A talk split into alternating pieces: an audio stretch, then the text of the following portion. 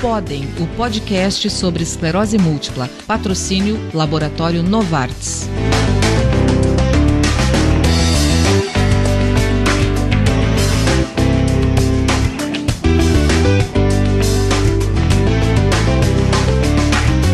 Oi, gente. Oi. Olá. Bom, eu sou a Márcia Denardim e vou contar um pouquinho para vocês como surgiu o Podem, né? É um projeto que há muitos anos eu tinha vontade de, de fazer pelo meu, pela minha loucura por rádio, né? E queria fazer alguma coisa nesse, nesse meio. Eu conheci uh, a rádio web e pensamos em fazer alguma coisa por ali, mas quando se popularizou bastante o podcast e, e notamos que ele não tinha uh, nenhum nicho que falasse sobre esclerose múltipla, outros né, que, que falam sobre doença, sim, mas um especificamente sobre esclerose múltipla não tinha. E esse projeto foi sendo escrito, desenhado né, uh, por um bom tempo, até que o ano passado a gente conseguiu colocar em prática. Chamei a Erenice, né, que é uma jornalista e que já estava envolvida uh, com a nossa causa por conta do marido dela, o também jornalista Luiz Roese. Porém, o Luiz Roese fez né, o, o, favor de nos deixar sem dar um aviso. Né? Então, em setembro, ele foi olhar tá pela gente é, lá de cima e a gente Oi? seguiu né, nessa trajetória e a Erenice né?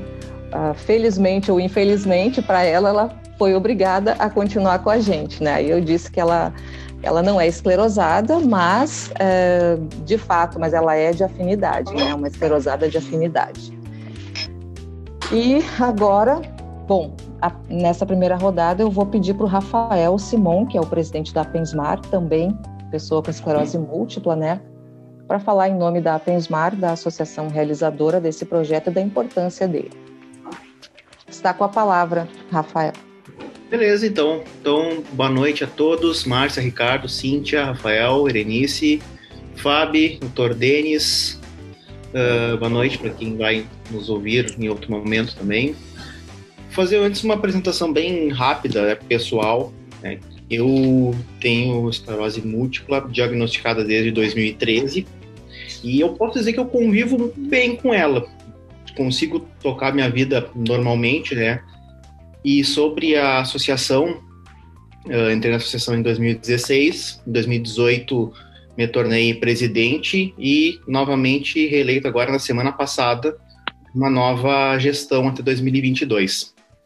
Só queria acrescentar que é um dos papéis que eu enxergo como um papel da associação de fazer esse tipo de trabalho, né, do, de conscientização, de informação, principalmente sobre a esclerose múltipla, porque para nós é o óbvio, a gente convive com ela, eu desde 2013, a Márcia desde antes, mais tempo, vocês também, muitos de vocês né, convivem com a esclerose, o doutor Denis trabalha com esclerose múltipla há anos, mas a gente ainda tem muitas pessoas que não, não sabem o que é, tem um certo preconceito, e isso é papel é, da associação. Entra pelo Face. É papel da associação é. Uh, atuar uh, nessa conscientização e na informação sobre a esclerose múltipla e informação. Mas de... eu mandei o link do Face para você. Dá seu celular. Bom, uh, agora seria a vez da Bruna, mas a gente sente a falta dela aqui, né? Vamos passar para Fabiana Dauri. A Fabiana é blogueira, né? Uma, uma amiga querida. Uh, Convidamos a Fabiana para estar aqui com a gente por todo esse tempo que a gente convive junto, que a gente luta, que a gente vem é, trazendo, né, é, o, o, que a gente aprende nos eventos que a gente participa, é, colocando, compartilhando com as pessoas, para que a gente consiga realmente fazer com que as pessoas que convivam com esclerose múltipla e que é, seguem a gente, que estão sempre em contato conosco, né, possam ter um pouquinho mais de qualidade de vida. Fabiana, por favor. Bom, boa noite a todos. É um prazer imenso estar aqui com vocês, principalmente hoje, né, que é um dia para a gente é, muito especial, porque é o dia da gente continuar falando e falando cada vez mais sobre a esclerose múltipla para ver se a gente consegue conscientizar a maioria das pessoas que a gente conseguir chegar, né, sempre vai ser é, bem-vindo, né, porque é uma doença que a gente percebe que mesmo é, hoje, depois de mais de 150 anos, né, que a gente estava até conversando com a doutora Raquel, de, de, de, diagnóstico já investigado lá no início da doença, tudo ainda, ainda causam muitas faltas de informação e dificuldade na, na hora de um diagnóstico. Bom, a minha história é mais ou menos parecida com a, com acho que da maioria das pessoas, né? Eu demorei um ano para descobrir o diagnóstico de esclerose múltipla, mas tenho a 13 anos, desde 2007 que eu sou diagnosticada em esclerose múltipla. A partir daí, a minha vida mudou completamente e eu deixei de, de fazer o meu trabalho por questão mesmo de carga horária. A minha carga horária era muito puxada, eu não conseguia fazer a carga horária, então foi é, direcionado para mim uma aposentadoria, é, como falo, por invalidez muito nova, né? Então, a partir daí, eu resolvi fazer as coisas que eu sempre quis fazer da minha vida e que nunca tinha oportunidade, não tinha tempo, não tinha é, dinheiro, não tinha mais nada de, de, de que fosse é, como que eu vou te dizer, vou falar para vocês, ah, sempre aquelas coisas que não era dada tanta importância. Então eu fui fazer as atividades que eu faço hoje, que são é, o piano, a língua do francês e mais atividade física, essas coisas que já não me cabia mais por conta mesmo da, da, da esclerose múltipla. E a partir daí eu criei as redes sociais, o blog A Vida com Esclerose Múltipla e fui querer transmitir tudo que a, que a doença foi me ensinando diariamente, porque é uma doença que, ao meu ver, é, é uma, é uma doença que a gente carrega junto da gente como se fosse um acessório e a gente não pode chegar e simplesmente falar, ah, hoje eu vou deixar ela aqui e vou fazer as minhas coisas. Não, a gente vai fazer as nossas coisas com ela junto e a partir daí a gente aprende a se adaptar toda a nossa vida para a gente conseguir fazer todas as nossas coisas junto com a esclerose múltipla, mantendo a responsabilidade de cuidar dela e cuidar da gente ao mesmo tempo. Então foi a partir partir daí que eu resolvi fazer os sociais para poder apoiar as pessoas que estivessem passando pelo mesmo momento que eu. Bom, então acho uh, que é isso. É isso. O Rafael Correia está aqui conosco, cartunista, teve o diagnóstico em 2010 e acabou, né, o diagnóstico entregando a ele mais um personagem com traços bem diferentes, né, as mãos é, encontrar uma nova forma de desenhar. O Rafael se tornou ele mesmo nas folhas de papel em Memórias de um Esclerosado. E está saindo no, do forno aí mais um, um trabalho, né? É, eu acho, se eu estiver falando errado, tu me corrige, é o único representante aqui de esclerose múltipla primariamente progressiva e vai trazer a experiência dele de adaptação, né, também. É, cadeira de rodas, não é, Rafa? Estou na cadeira agora. Tudo desde 2018. Bem, é, fui diagnosticado em 2010, como a Márcia falou. Boa noite para todo mundo antes, né? É, e sempre fui cartunista, né? Desde criança fazia história em quadrinhos. Foi uma arte que eu que eu desenvolvi desde desde pequeno, era o que eu queria. E quando eu fui diagnosticado em 2010, eu imaginei que aquilo ali poderia ser uma história, poderia contar uma história. Eu sempre gostei de, de narrativas autobiográficas.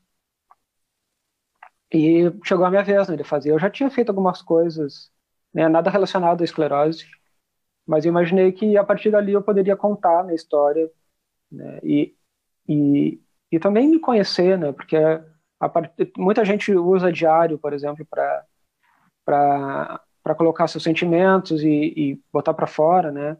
E se conhecer melhor. E, eu tenho usado também os quadrinhos para isso, além de contar a minha história, me entender, entender o que que eu sou no mundo, né? O que que o que que eu posso aprender com essa com essa doença. E só que eu demorei um tempo assim. Em 2010 eu pensei nas histórias, comecei a esboçar, mas é muito difícil, né? Se colocar no é, se desnudar, né, para o público de uma maneira né, de, em forma de quadrinhos assim e aí eu levei até 2015, foi quando eu comecei a publicar realmente. E, e nos dois primeiros dias, eu, quando eu vi, eu já estava com dois mil seguidores né, na, na página do Facebook. Agora está com quase 50 mil.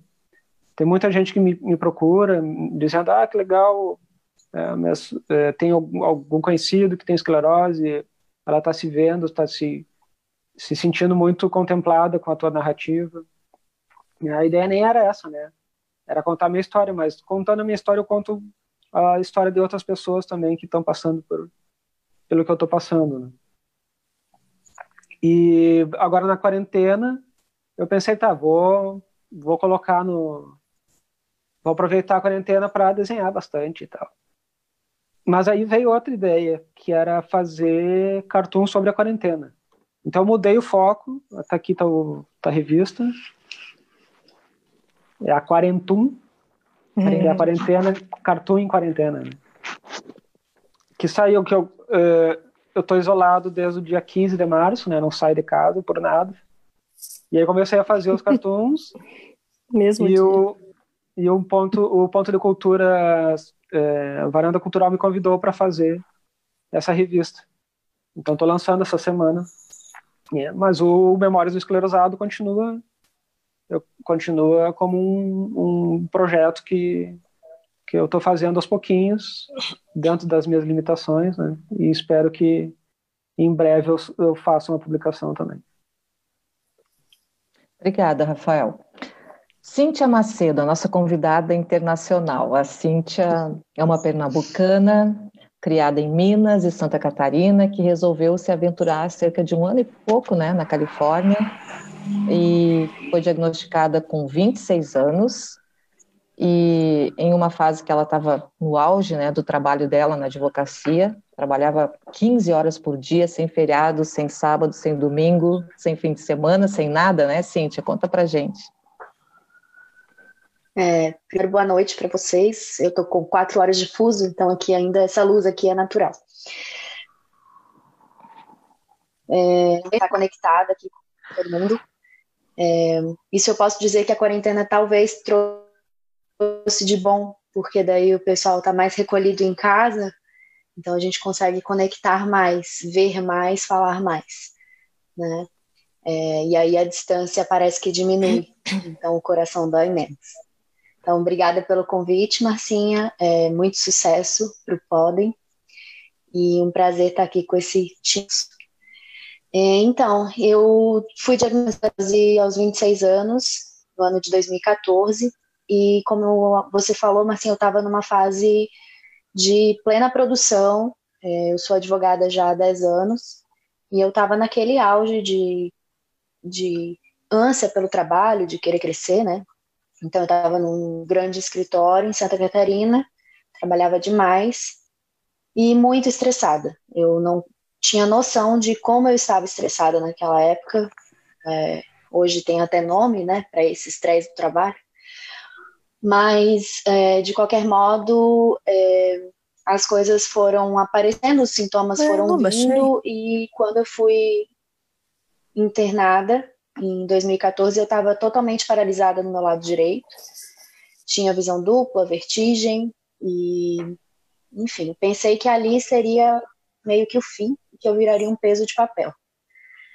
Felizmente, essa não foi a realidade. A gente, quando é, é recém-diagnosticado, ouve muita coisa, muitas delas talvez sejam falsas. E eu tive a chance, depois de fazer tratamento, eu saí do hospital um pouco debilitada, mas andando, fiz fisioterapia, fiz fono, e felizmente a esclerose, ela com sequelas visíveis, eu tenho bastante fadiga, tenho formigamentos, dormências, mas ainda me deixou trabalhar por muitos anos e espero que muitos mais. E fiz essa escolha de vida de vir para cá, para juntar minha família. E estamos unidos agora, morando aqui. E graças a Deus, eu acredito que com mais qualidade de vida, porque eu consegui escolher um bom lugar e principalmente perto das pessoas que eu amo, né? Então, é isso que importa. Isso é importante mesmo. Uh, Dr. Denis Bichuet, é, decisão de estudar mais sobre esclerose múltipla e se dedicar aos atendimentos de pessoas com esclerose múltipla vem da própria história da neurologia. Além disso, estudar e trabalhar com esclerose múltipla, para ele, não é apenas discutir medicação imunomoduladora, ressonância, ter que tratar uma série de outros sintomas sentido pelos pacientes. Discutir acessibilidade, estar a par de algumas questões jurídicas e sociais e tudo isso o faz um melhor médico e neurologista de uma forma geral. Ontem passei para o Dr. Denis né, o link do Podem e quero perguntar para ele se ele viu alguma coisa, se ele ouviu, o que, que ele achou. E é um prazer tê-lo aqui conosco, doutor. Oi, Marcinha, boa noite. Boa noite a todo mundo. Boa noite. É, é um prazer estar aqui. Enfim, como eu disse, hoje é sábado à noite, então tem é, um pacotinho de milho, uma taça de vinho, é, e a companhia de vocês, né? Como a Cintia falou, é, surpreendentemente eu tenho encontrado mais algumas pessoas e outro dia a gente fez um encontro entre os, meus amigos de infância e ao acaso cada um estava com seu com a sua câmera na cozinha, né? Então todos cozinhando ao mesmo tempo e batendo papo ao mesmo tempo. A gente sempre combina de se encontrar para comer e serve a comida, mas nunca fazendo a comida junto, né? É, infelizmente eu não consegui escutar o, o, o, podcast ainda porque esse eu faço um final de semana de plantão por mês num dos hospitais que eu, eu trabalho junto a uma equipe e aí a cobertura de pessoas internadas e pronto socorro eu acabei chegando em casa umas quatro da tarde e optei por refrescar a cabeça um pouco. Então tá guardado aqui mas eu não escutei o podcast ainda mas eu acho uma ótima ideia. Eu sou um ávido é, como é que eu diria, escutador, auditor, ou o que quer que seja, ouvidor de podcast. Eu gosto muito. É, eu escuto desde quando eu estou lavando louça, a quando eu estou pela manhã, mas especialmente nas minhas corridas periódicas, acaba sendo meu pano de fundo de inúmeros temas a, a, a, ao redor, né? Só para fazer uma menção aqui, o Rafa estava falando do cartão e eu lembrei, eu saí para pegar na prateleira. Esse é um, um exemplar que eu ganhei de uma das minhas pacientes. Então, é, é, é um livro de super-heróis semelhantes a muitos livros da Marvel e da DC, que, ao acaso, o, o garoto que vira super-herói, ele tem esclerose múltipla, né? Chama Superior. Eu não conheço nada muito de cartoon ou de, de, de, de revistinhas assim, fora o que eu vejo nos filmes, mas a paciente em questão era um fã de todas essas revistas e eu, eu tenho um desses exemplares que divulga um pouco essa história, como o Rafa estava contando. Obrigada, então, doutor. Uh, bom, a, agora o doutor Ricardo Gonçalves, que é neuro, mas aqui ele vai conversar também um pouquinho com a gente das suas experiências, né, como familiar e também cuidador de pessoa com esclerose múltipla, e isso contribui muito para definir a profissão dele, contribuiu muito para definir essa profissão dele. E quero saber do, do Ricardo como foi, né, para ele participar uh, dos dois primeiros episódios do Podem, o primeiro podcast sobre esclerose múltipla, né, e abrindo esses dois episódios, Ricardo. Oi, Márcia. Então, oi, pessoal que está aqui né, presente nessa reunião, nessa, nesse podcast, nessa live, né? Então, a gente está tá aqui, é um prazer estar com todo mundo que está dividindo aqui. Uh, Bom, Marcelo, acho que para mim já, a gente já conversou um pouquinho sobre o podcast, né? A gente já falou da importância que ele tem no momento que ele vai uh, passar conteúdo de qualidade para as pessoas que buscam, né, numa plataforma que ainda não tinha nada específico para esclerose múltipla, e eu acho que uh, ter essa possibilidade, a gente já tem vários canais em que falam sobre esclerose múltipla, então mais um canal podendo trazer essa qualidade, eu acho que é de suma importância, e para mim foi um privilégio, né, poder participar do primeiro e do segundo episódio, né, que já estão Uh, lá no, no, Spotify, que o pessoal já pode ouvir, uh, falar um pouquinho sobre o que é esclerose múltipla, falar um pouquinho da, das, das, dúvidas que surgem logo no início do diagnóstico, quem que é mais acometido, quem não é, né? Então é importante a gente poder dividir isso aí, e eu acho que essa, essa conversa hoje aqui vai ser mais enriquecedora e vai nos trazer muito benefício, também para falar um pouquinho mais da doença, com a participação de todo mundo, e também na, na, na Uh, dividindo esse sentimento em relação ao diagnóstico, né? a gente tem aqui tanto portadores da doença como familiares, eu vou me encaixar também aqui na questão de, de ser um familiar, né? Porque eu estava conversando hoje pela tarde uh, que eu conheço a doença uh, desde que eu nasci, basicamente. Né? Eu estava hoje revivendo. Uh, o pai teve o primeiro diagnóstico logo depois da lua de mel, então na, na época nem era nascido ainda, e, e, ele só foi fazer um diagnóstico em torno de 12 anos depois, né? Numa época, então até o Dr. Denis está aqui, ele pode confirmar, né, que o diagnóstico de esclerose múltipla ele demorava muito para ser feito e, e, muito tempo se perdia tempo com, com o paciente com a doença avançando. Então, eu conheci a doença quando eu tinha 10 anos da idade e fui uh, aprendi também a doença como médico, como neurologista, agora tratando mais especificamente esclerose múltipla. Então, eu tenho um, os dois lados, né? O lado de quem estava acompanhando, vendo como é que estava sendo feito o tratamento, vendo as evoluções, vendo internação, vendo surto, e também agora, do ponto de vista científico, vendo uh, o evoluir importante que a gente está tendo no tratamento, no diagnóstico, todo o acompanhamento do paciente com esclerose múltipla. Então, a gente acha que vai ser muito bom conversar com todos vocês. Bom, e para finalizar, então, essa primeira parte, a, a, minha companheira aqui de, de Podem, né, a produtora e apresentadora também do podcast, conta um pouquinho para a gente sobre como foi né, ser familiar, cuidadora, é, um pouco mais a tua experiência do luto também, Erenice de Oliveira. Olá, muito obrigada, é um prazer conhecer a maioria né, do pessoal, alguns eu já conheço pessoalmente, outros só virtualmente, só das redes sociais, enfim, é uma grande oportunidade. Eu fico muito contente, eu falei para o Ricardo que eu queria muito a, a participação dele, por conta desse olhar e desse lugar de familiar e de cuidador, né? E que eu partilho um pouco com a Bruna também, né? A gente conversa bastante sobre isso, que é uma, é uma amiga pessoal também, mas aí, com a ausência dela, a gente até imaginou que isso pudesse acontecer, justamente pelo, pela questão do chip e tal, né?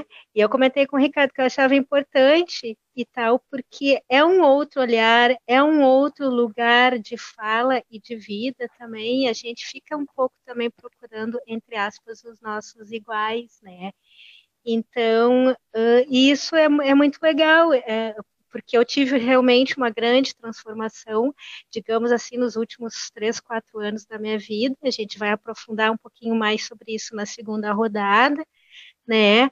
Mas ainda é tudo muito novo, assim, para mim, ainda que eu tenha que ter absorvido muita informação em tão pouco tempo. Acho que eu estou fazendo o meu deverzinho de casa, até, né? A Márcia que pode dizer, o pessoal aí. Mas então, vamos falar um pouquinho sobre isso também aí, vamos conversar não, eu não eu esqueci do vinho, tem o chimarrão, mas na próxima vez eu vou seguir o Dr. Denis. E o Ricardo também. Isso, né? vamos, também vamos tá conversar. Vamos conversar. Drops do Podem. O Dia Mundial de Conscientização sobre a Esclerose Múltipla é comemorado em 30 de maio. A data foi estabelecida em 2009. Desde então, reúne indivíduos, grupos e organizações no movimento global contra a esclerose múltipla. Drops do Podem. Bom, eu só quero avisar vocês então que na, depois dessa rodada que a gente vai começar agora, a gente abre para perguntas, né, de, de nós, para nós mesmos, alguma dúvida do que alguém falou aqui que queira comentar, porque afinal é uma roda de conversa, né?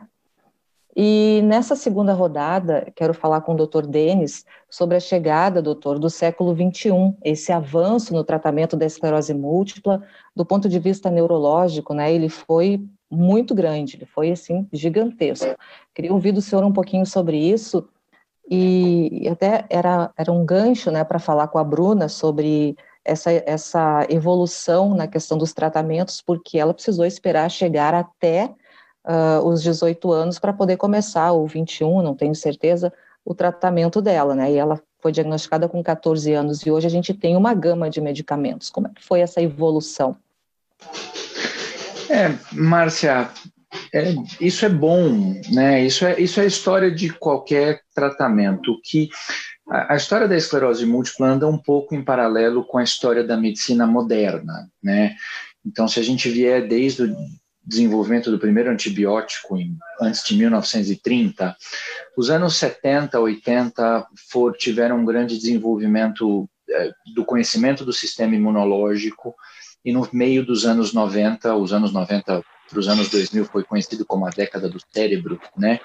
É, quer dizer, nada mais oportuno do que culminar o conhecimento do sistema imunológico com o conhecimento sobre a esclerose múltipla. Quando você conhece, você consegue desenvolver medicamentos, né, desde os imunomoduladores convencionais, e aí com o passar dos anos, a partir de 2006 exatamente, quer dizer, o primeiro medicamento aprovado no mundo foi em 93, o primeiro medicamento de alta potência em 2006, o primeiro medicamento oral em 2011, e hoje talvez nós devemos ter entre medicamentos de baixa, média e alta potência algo ao redor de 14 ou 16 moléculas no mundo. Eu já perdi a conta, porque a cada seis meses tem uma nova aparecendo, né? E aí, claro, você começa a ter o aparecimento de drogas que são Me Too, né? Eu também, você começa a ter drogas com mecanismo de ação semelhantes, que na realidade a eficácia é muito parecida, mas permite uma individualização do tratamento. Eu acho que mais importante do que a gente conhecer um pouquinho o que acontece depois do que a doença começa, e especialmente o uso de alguns tratamentos, a gente aprendeu que quanto mais precocemente a gente usa, melhor é. Então, se a gente vai para os imunomoduladores convencionais, né, os famosos injetáveis, quando a gente estava lá nos anos 90, era assim: não, tua doença é branda, vamos esperar para usar depois. Não, o remédio tem efeito colateral. Então, baseado em muitas histórias que eu já escutei aqui entre vocês hoje, você começava o tratamento para alguém que já tinha tido seis surtos, convivendo com EM por 10 anos, isso no final dos anos 90.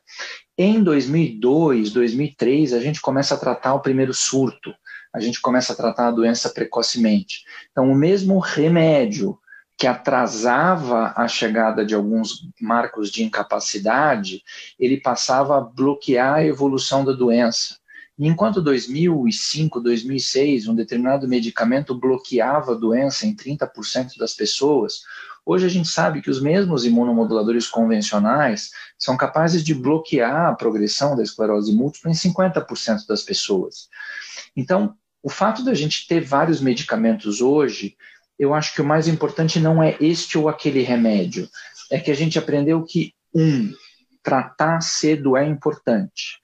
E tem momentos que eu, eu passo um tempo de consulta, surpreendam-se, convencendo aquela pessoa que ela precisa de tratamento. Porque quem tem uma CIS hoje, quem descobre o primeiro sintoma depois de um formigamento no pé, não acredita que tem mesmo esclerose múltipla. Né? E eu tenho que convencer a pessoa a tratar antes de um segundo surto. É, mais importante do que isso, a gente pode individualizar tratamento. Então, não existe melhor remédio. Existe o remédio que melhor dá certo para aquela pessoa. E às vezes a gente começa com um mais fraco e não dá certo e vai para um mais forte. E às vezes a gente vai para um mais forte e depois de um tempo ela tem efeito colateral e a gente volta para um mais fraco. Então, mais importante não é remédio A, B ou C, é acompanhar a pessoa e poder individualizar ela aquele tratamento. E, sobretudo, eu gostaria de dizer diferente, mas não existe remédio sem efeito colateral. Isso vai de uma simples aspirina a um anticorpo monoclonal. Qualquer remédio vai ter algum efeito colateral para algumas pessoas. Né? E isso faz parte da individualização do tratamento, não só escolher aquilo que é melhor, mas aquilo que não faz mal. E por último, eu acho que o, um dos avanços mais importantes no tratamento hoje, além da história do tratamento precoce e da individualização, é que existem sim evidências científicas de que uma boa alimentação, atividade física, controle da obesidade abdominal, controle de uma boa qualidade de sono e controle emocional fazem sim diferença para um sistema imunológico saudável. E um sistema imunológico saudável é igual menos surto. Então, diagnóstico precoce, tratamento precoce, permissibilidade de individualização de tratamento e reconhecimento de que o que eu faço para cuidar do meu corpo faz bem para minha esclerose múltipla, eu acho que são pilares fundamentais. Não sabia que tinha tanta dificuldade assim nas pessoas aceitarem o tratamento, né, de ter que convencê-las em aceitar o tratamento. Não todos, mas existe, porque a uhum. pessoa está muito bem e aí ela não quer tomar um remédio. É como quem toma o um remédio para uh, pressão alta, né? E aí estabiliza a pressão e quer deixar o remédio, porque já está bom. Eu costumo fazer um paralelo ao transplante de rim. Eu trabalhei anos no hospital de transplante renal, né? E o transplantado renal, ele toma 10 vezes mais remédio do que uma pessoa com esclerose múltipla, inclusive impotência. Só que um dia ele fez hemodiálise. Então, a hora que você faz o transplante, você sai da hemodiálise.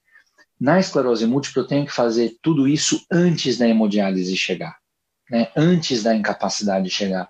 Então, nas palavras de um colega nosso, neurologista aqui de São Paulo, é quase como uma das situações mais preveníveis que eu possa ter, pelo menos no que se diz a esclerose múltipla remitente recorrente com tratamento precoce. Obrigada, doutor Denis. Bom, é, era o momento de conversarmos com a Bruna, né? Então a gente vai passar, é, vou, sempre sentir a falta dela aqui, é, imediatamente para o Rafael Simon. Rafael, que é presidente da Pensmar e que vem fazendo um trabalho bem interessante com a importância do advocacy, né? E, e quero que ele fale um pouquinho sobre isso para a gente, o quanto isso é importante é, enquanto associação, né? O quanto isso ajuda, modifica a vida das pessoas com esclerose múltipla, principalmente no acesso a tratamento, né, a qualidade de vida. Por favor, Rafael. Márcia, eu ia justamente aproveitar o gancho, o Dr. Denis falou sobre o acesso ao tratamento, porque esse é o, o acesso ao tratamento e principalmente a individualização do tratamento. Uh, a gente enfrenta alguns problemas uh, com relação a isso, né?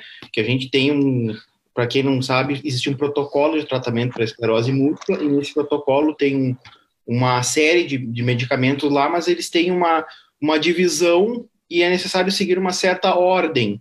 Eu preciso utilizar um grupo de medicamentos para eu eu preciso ter uma falha terapêutica para eu poder utilizar um outro medicamento que talvez se eu tivesse utilizado aquele medicamento no primeiro momento já teria sido melhor.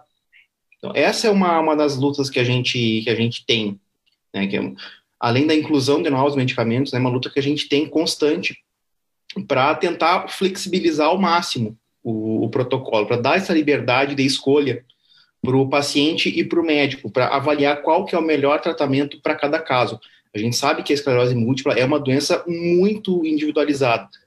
O que eu senti, o que eu, eu sinto é diferente do que a Márcia, sente, do que o que a Fábio sente, a Cíntia, o Rafael. É, ela é muito particular. Então, eu acredito que ela não, ela não deve ter essa, essa rigidez excessiva no, no acesso ao tratamento. Bom, deixa eu te perguntar só uh, mais uma coisa em relação a, ao, ao, que a, a Pensmar vem fazendo, Rafael, e, e junto à, à Defensoria Pública, né? Uhum ao Ministério Público. Sim. Uh, com relação às falhas, né, que a gente tem, principalmente nos finais e início de ano, né? É, a gente tem esse problema de falta de medicação, uh, bem como tu falou, é final de ano e geralmente isso coincide com o final de, de algum contrato de fornecimento, né? O que, que a gente faz como associação é usar um termo bem uh, simples e direto, é incomodar trabalho da associação é esse, é estar em cima do Ministério Público, do, do a gente detectou uma falta de medicamento, é, é, é, um dever que a gente tem como, como associação de questionar, buscar Ministério Público, buscar uh, tanto o Ministério Público Federal quanto Estadual, é, buscar informação, a gente monitora mês a mês o, o abastecimento dos medicamentos no Rio Grande do Sul, pelo menos que é o nosso é o nosso espaço geográfico né, de atuação. E eu acredito que seja é, é isso, Márcia, de é, é, o papel da associação é brigar pelo, pelo paciente. A gente sabe que tem esse problema da medicação, que não é um problema que vai uh, ser resolvido a, a, curto prazo. Enquanto ele não for resolvido, a gente tenta buscar a melhor saída possível, uh, dialogando, mas quando necessário, a gente tem que subir o tom às vezes. É, a, a gente tenta fazer com que o, o Estado entenda, né, e o Estado aqui é o, o país inteiro, né, a, a União, é, que paciente tratado, né, é paciente bem e paciente que está produzindo, né, e que não está é, necessitando de auxílio. Então, era importante que isso não faltasse, né? A Cíntia está aqui, pode confirmar isso. Márcia, Porque... é, é, assim, ó, é, é, bem, como tu colocou, é, é uma situação que, que deve ser melhor compreendida pelo gestor, que o paciente que ele é mantido com tratamento regular, ele pode ser um custo um pouco maior agora para o Estado, mas no, no médio prazo, ele é um custo muito menor no todo.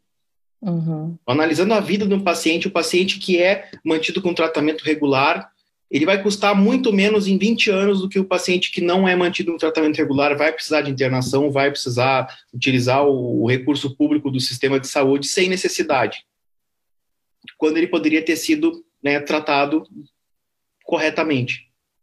É, isso é, é, é só a, o problema do gestor, como tu disse, entender isso, né? E essa é uma das grandes lutas, uma das grandes brigas que a gente tem, e, e acaba não acontecendo isso e a gente não entende por quê, né?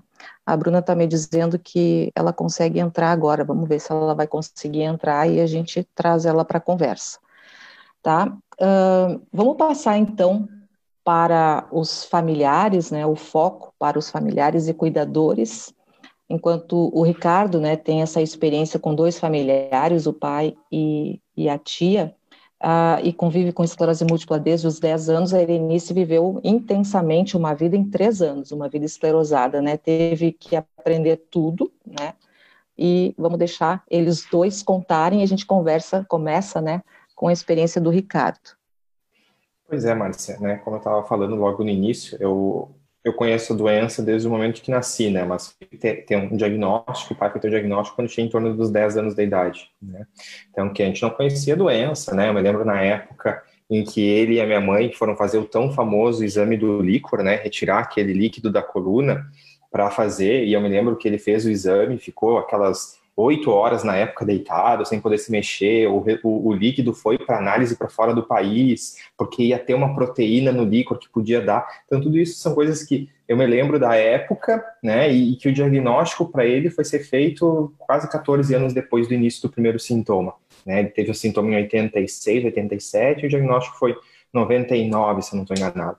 E, e, numa época, que nem disse o, o, o Denis, né, a gente estava crescendo em relação a diagnóstico e a tratamento das doenças, né? Então, eu me lembro que acompanhar todo o tratamento que ele teve inicial, o uso das injeções, uh, como era o, o, desgaste emocional inicial, o apoio que, que, que a gente teve para para dar para ele, para ele crescer em relação à, doença, o entendimento, eu acho que tudo isso foi ao longo do tempo, né? E que nem tu começaste bem, né? A diferença muito entre mim e a Erenice, a Erenice vai comentar muito, a Erenice teve esse esse intensivão né, em, em, três anos. Então, eu aprendi da doença do ponto de vista familiar ainda, do início, antes mesmo da, da, de iniciar na faculdade de medicina, né, eu iniciei a faculdade em 2006, então, assim, praticamente 10 anos antes eu já convivi, já entendi um pouco sobre esclerose múltipla, né? Depois como médico, entendendo, estudando, agora aprofundado, trabalhando. Então tem aquela, aquela visão que, que eu consigo entender muito que a gente estava conversando, né? Que nem o Denis falou bem, assim, não é só o tratamento que, que nos importa, né? O tratamento é uma parte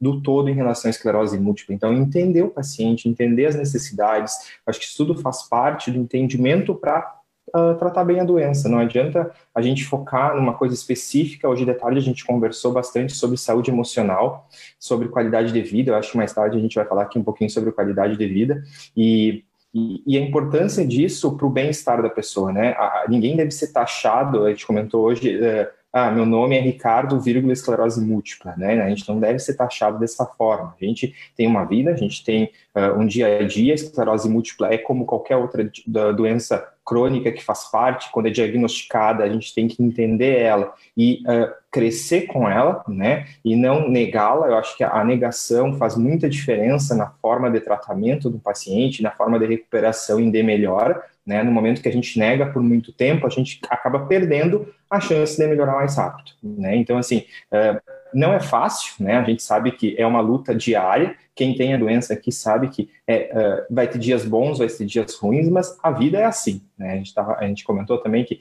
a, a, vida é um aprendizado, a vida é evolução, a gente está todo momento crescendo, uh, decisões a gente toma todos os dias e o que vai acontecer conforme essas decisões é inerente. Então, a, toda a vida é voltada num será, né? Então, acho que a doença é mais um dado que vem, acho que o Denis comparou bem em relação ao diagnóstico de outras doenças. Né? Eu costumo falar para os pacientes assim que uh, pressão alta, né, hipertensão, diabetes, são doenças crônicas também que necessitam de tratamento. E, e, e quando a gente. Ah, mas eu, eu, e aquilo que o Denis comentou bem, dizer que o paciente não aceita muitas vezes o tratamento e a gente ainda tem muito tempo para conversar e explicar a necessidade de tratar, porque é um paciente jovem, um paciente que teve a melhora do sintoma, é uma pessoa que, mas por que eu tenho que tratar isso se eu estou me sentindo bem? Então, o entendimento e essa luta que a gente tem diária uh, é super importante para a gente daqui 10, 15, 20 anos estar bem. Né? Então, assim, esse, esse aprendizado que eu tive do ponto de vista familiar me ajuda muito também a entender as preocupações que tem muito em relação ao dia a dia e de como isso deve ser levantado, né? E, e uma coisa que eu sempre costumo dizer para os pacientes é assim, pergunte, né? Uh, toda pergunta tem fundamento, toda pergunta não é pergunta boba e pode mudar muito aquilo que está tendo em relação à doença e a, a tua visão sobre ela. Né? Então, acho que é, é algo muito importante que deve ser feito em toda consulta, toda conversa. Eu acho que esses mecanismos que a gente está hoje utilizando, essa conversa, podcast, uh, perfil em todas as redes sociais, isso ajuda a sanar dúvidas e até criar mais dúvidas que a gente pode sanar mais adiante. Então, acho que é super importante. Então, eu queria ver com a Erenice, né? Acho que ela, ela compartilha muito dessa, dessa percepção. Claro, eu tive mais tempo que ela para entender e compreender sobre a doença, né? A Erenice foi lá no intensivão em, em três anos, né? Erenice teve que, que evoluir bastante. Eu vou, eu vou pedir para a Erenice para a gente quebrar um pouquinho aqui o protocolo, só para eu trazer a Bruna, tá? Bruna Rocha Silveira, que bom, estava sentindo a tua falta aqui. Cada Oi, vez gente. que eu passava por um, eu dizia agora era a vez da Bruna, né? E, e sempre falava. A Bruna é do blog, é, do primeiro blog, né, que fala sobre esclerose múltipla, é, esclerose múltipla e eu, vice-presidente da AME, e do CDD, não sei se é vice ou se é presidente. Não, sou diretora de comunicação. Diretora de comunicação da CDD. Bruna, conta um pouquinho para gente, então, sobre ti. Ai, Agora gente. também como pessoa com esclerose múltipla, né? Mas também como cuidadora. Já entra aqui no meio desses é, dois. Já entra no meio junto aí. Bom, gente, é, boa noite. Tô, adorei poder é, entrar agora. Bom, além de cuidadora de, de pessoa com esclerose múltipla, sou cuidadora de um menino de três anos que estava aqui aos berros querendo dormir, então por isso que não entrei antes. Então, né, além de, da gente ter esclerose múltipla, a gente é mãe, a gente é filho, a gente é um monte de outras coisas, né? Bem como o Ricardo disse, a gente tem que lidar com todas as nossas realidades e todos os nossos erros e a gente que se vire com todos eles aqui. É, muito obrigado, Márcia, pelo convite. Estou adorando poder ver aqui pessoas que eu é, admiro muito, né? Aqui, então, é uma pena a gente não poder estar na mesma sala, assim, mas poder é. ver, ver, e escutar vocês aqui é muito bacana. É, bom, eu tenho esclerose múltipla desde os 14 anos, eu fui diagnosticada em 2000 então já se vão lá 20 anos de diagnóstico, né? Então lá no início eu tive um, um comprometimento funcional bem grande, foi recuperado com medicação, com é, fisioterapia, enfim, quando eu fui diagnosticada não tinha medicação, porque não tinha medicação para menores de 18 anos, então eu tive que esperar um tempo até ter né, a minha, meu acesso a, a algum medicamento. Hoje em dia a gente já tem assim, eu brinco que ter o diagnóstico em 2020, ter o diagnóstico em 2000 é outra doença completamente diferente, né? Tanto de acesso à informação quanto de medicamentos disponíveis, enfim, uma, uma série de coisas, né? Quando eu tive o diagnóstico e fui procurar na internet, é, eu tinha a informação que eu tive foi de que eu morreria em 10 anos. E eu tinha 14 anos, então para mim isso foi muito duro.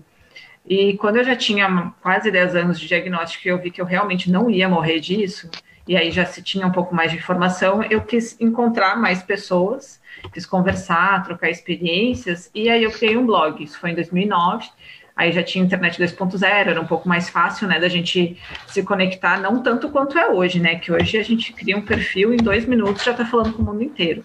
Mas em 2009 eu criei o blog e comecei a conversar, então, com pessoas que tinham o mesmo diagnóstico que eu, isso foi muito importante, tanto para o meu crescimento pessoal, assim, quanto para a minha trajetória, inclusive acadêmica e a minha, minha carreira profissional, depois, né, seguiu nesse, nesse caminho, e também para fazer amigos, né? Todo mundo que está aqui, que eu, que eu enxergo aqui, são grandes amigos, queridos amigos, assim, que, bom, só de olhar a carinha da Cintia aqui me dá uma dor no coração, de saber que ela está tão longe e eu não posso estar com ela esse ano, assim, então é, ter, ter, feito esse blog foi uma das coisas mais legais que eu fiz na vida por conta desses contatos e dessas relações. E uma dessas relações foi com o Jota, que hoje é meu esposo, né? E quando ele teve o diagnóstico, ele fez o que 112% das pessoas fazem, que é procurar no Google. E ele encontrou meu blog em 2012 e a gente começou a conversar. Enfim, descobrimos que a gente tinha mais coisas em comum além da esclerose múltipla, né, além desse diagnóstico, porque ninguém fica junto por conta de um diagnóstico, né? A gente fica junto por conta das outras coisas. E aí a gente, enfim, começou a namorar. Ele, ele morava em São Paulo, eu morava aqui em Porto Alegre.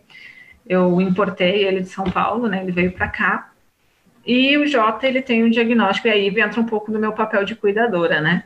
O Jota, ele teve uma evolução muito rápida, né, da piora da, da, da progressão da doença, porque ele tem o tipo primária progressiva, então, ele teve, faz, faz sete anos, que ele, faz oito anos que ele tem o diagnóstico, faz sete anos que a gente está junto, e, assim, nesses sete anos foi do, de andar sem nenhum tipo de auxílio, assim, só aquele andar meio bêbado, né, que quem tem esclerose múltipla conhece bem, para agora ele está completamente dependente, é, cadeirante, é, usa uma cadeira motorizada, ele depende de ajuda para comer, para se virar na cama, para absolutamente todo, todo exercício físico, ele precisa de auxílio, precisa de fonoaudiólogo para conseguir continuar é, falando de uma forma clara, para comer, enfim. Então, assim, foi uma evolução muito rápida, né? Foi muita, muita progressão em pouquíssimo tempo.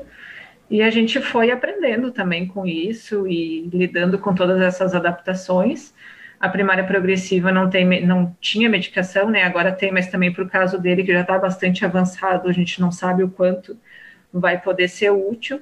E no meio dessa loucura toda, quando ele já estava usando até a cadeira de roda, a gente resolveu que a gente ia cuidar de mais um ser nesse planeta, né? A gente resolveu botar o Francisco no mundo porque, enfim, a gente, a gente é, sonhou com essa coisa de ter um filho e de, de, de talvez botar pessoas mais legais para esse planeta aqui. Então, estamos nessa aventura de cuidar do Francisco, que está com três anos e meio agora, e seguimos, seguimos na luta, né? Não é fácil ser cuidador, não é fácil ver.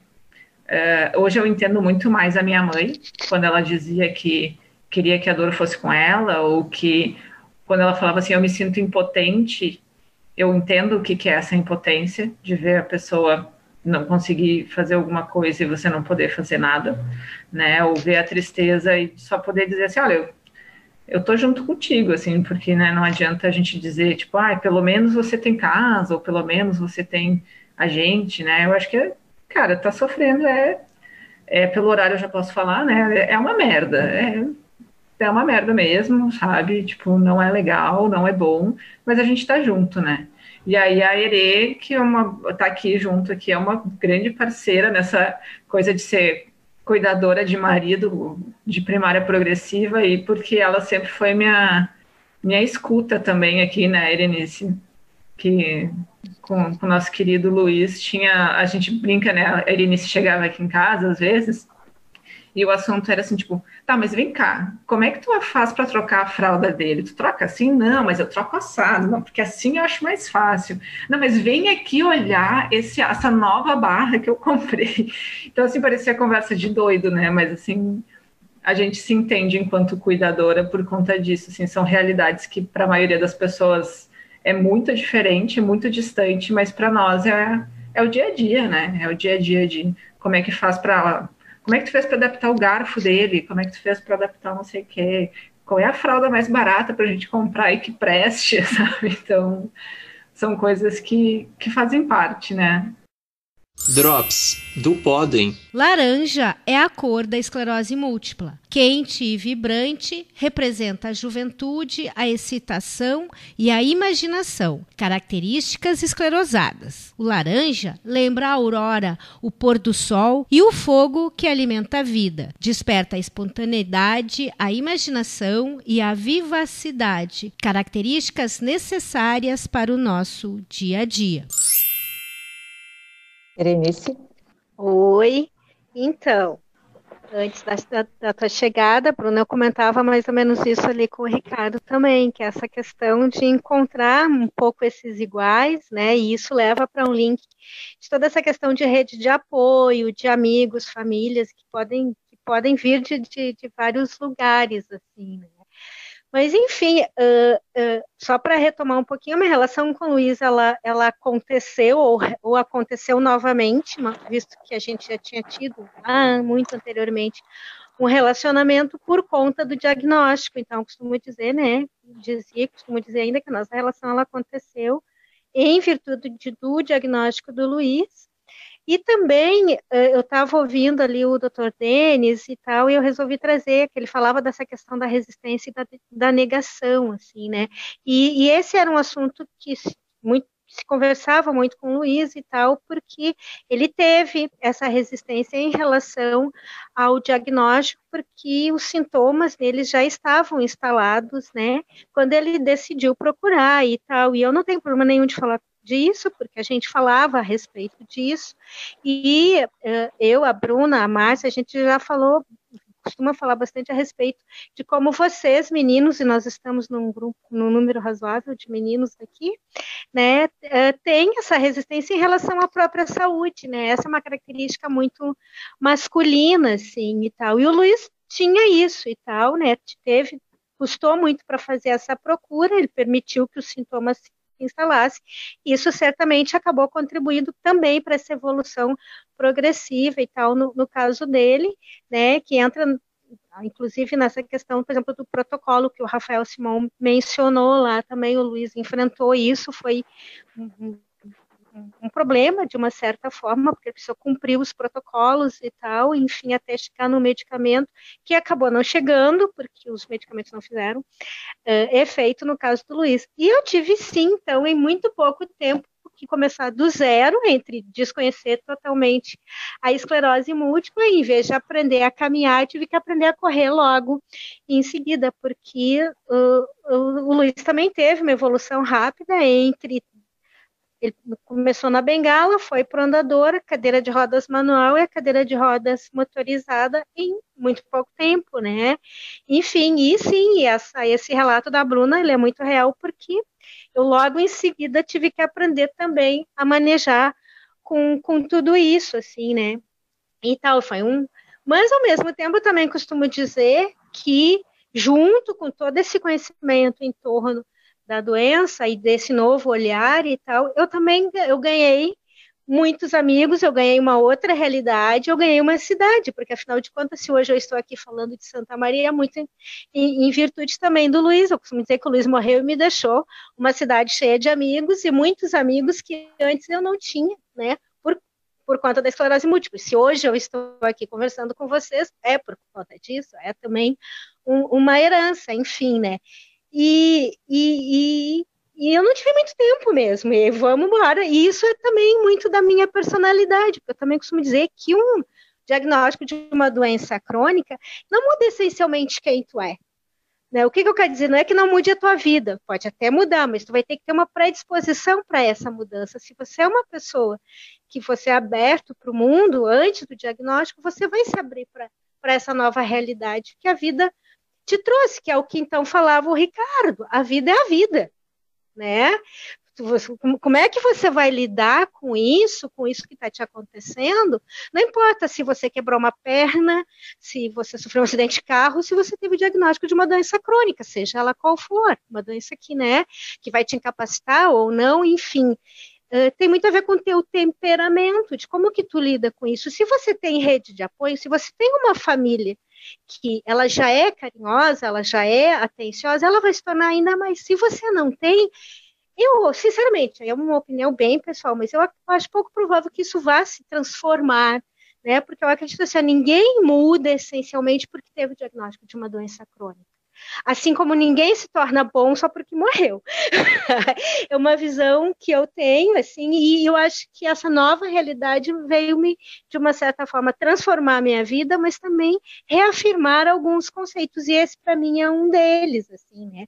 Enfim, poderia ficar falando também uma noite inteira sobre isso, mas eu vou aproveitar o gancho, porque eu também uh, apresento um pouquinho junto com a Márcia aqui a respeito da esclerose múltipla primária progressiva. Eu queria chamar o Rafael Correia, que é o único representante aqui. Eu já vi que ele está ali bocejando, ele tá, não, ele já está fadigando ali, né?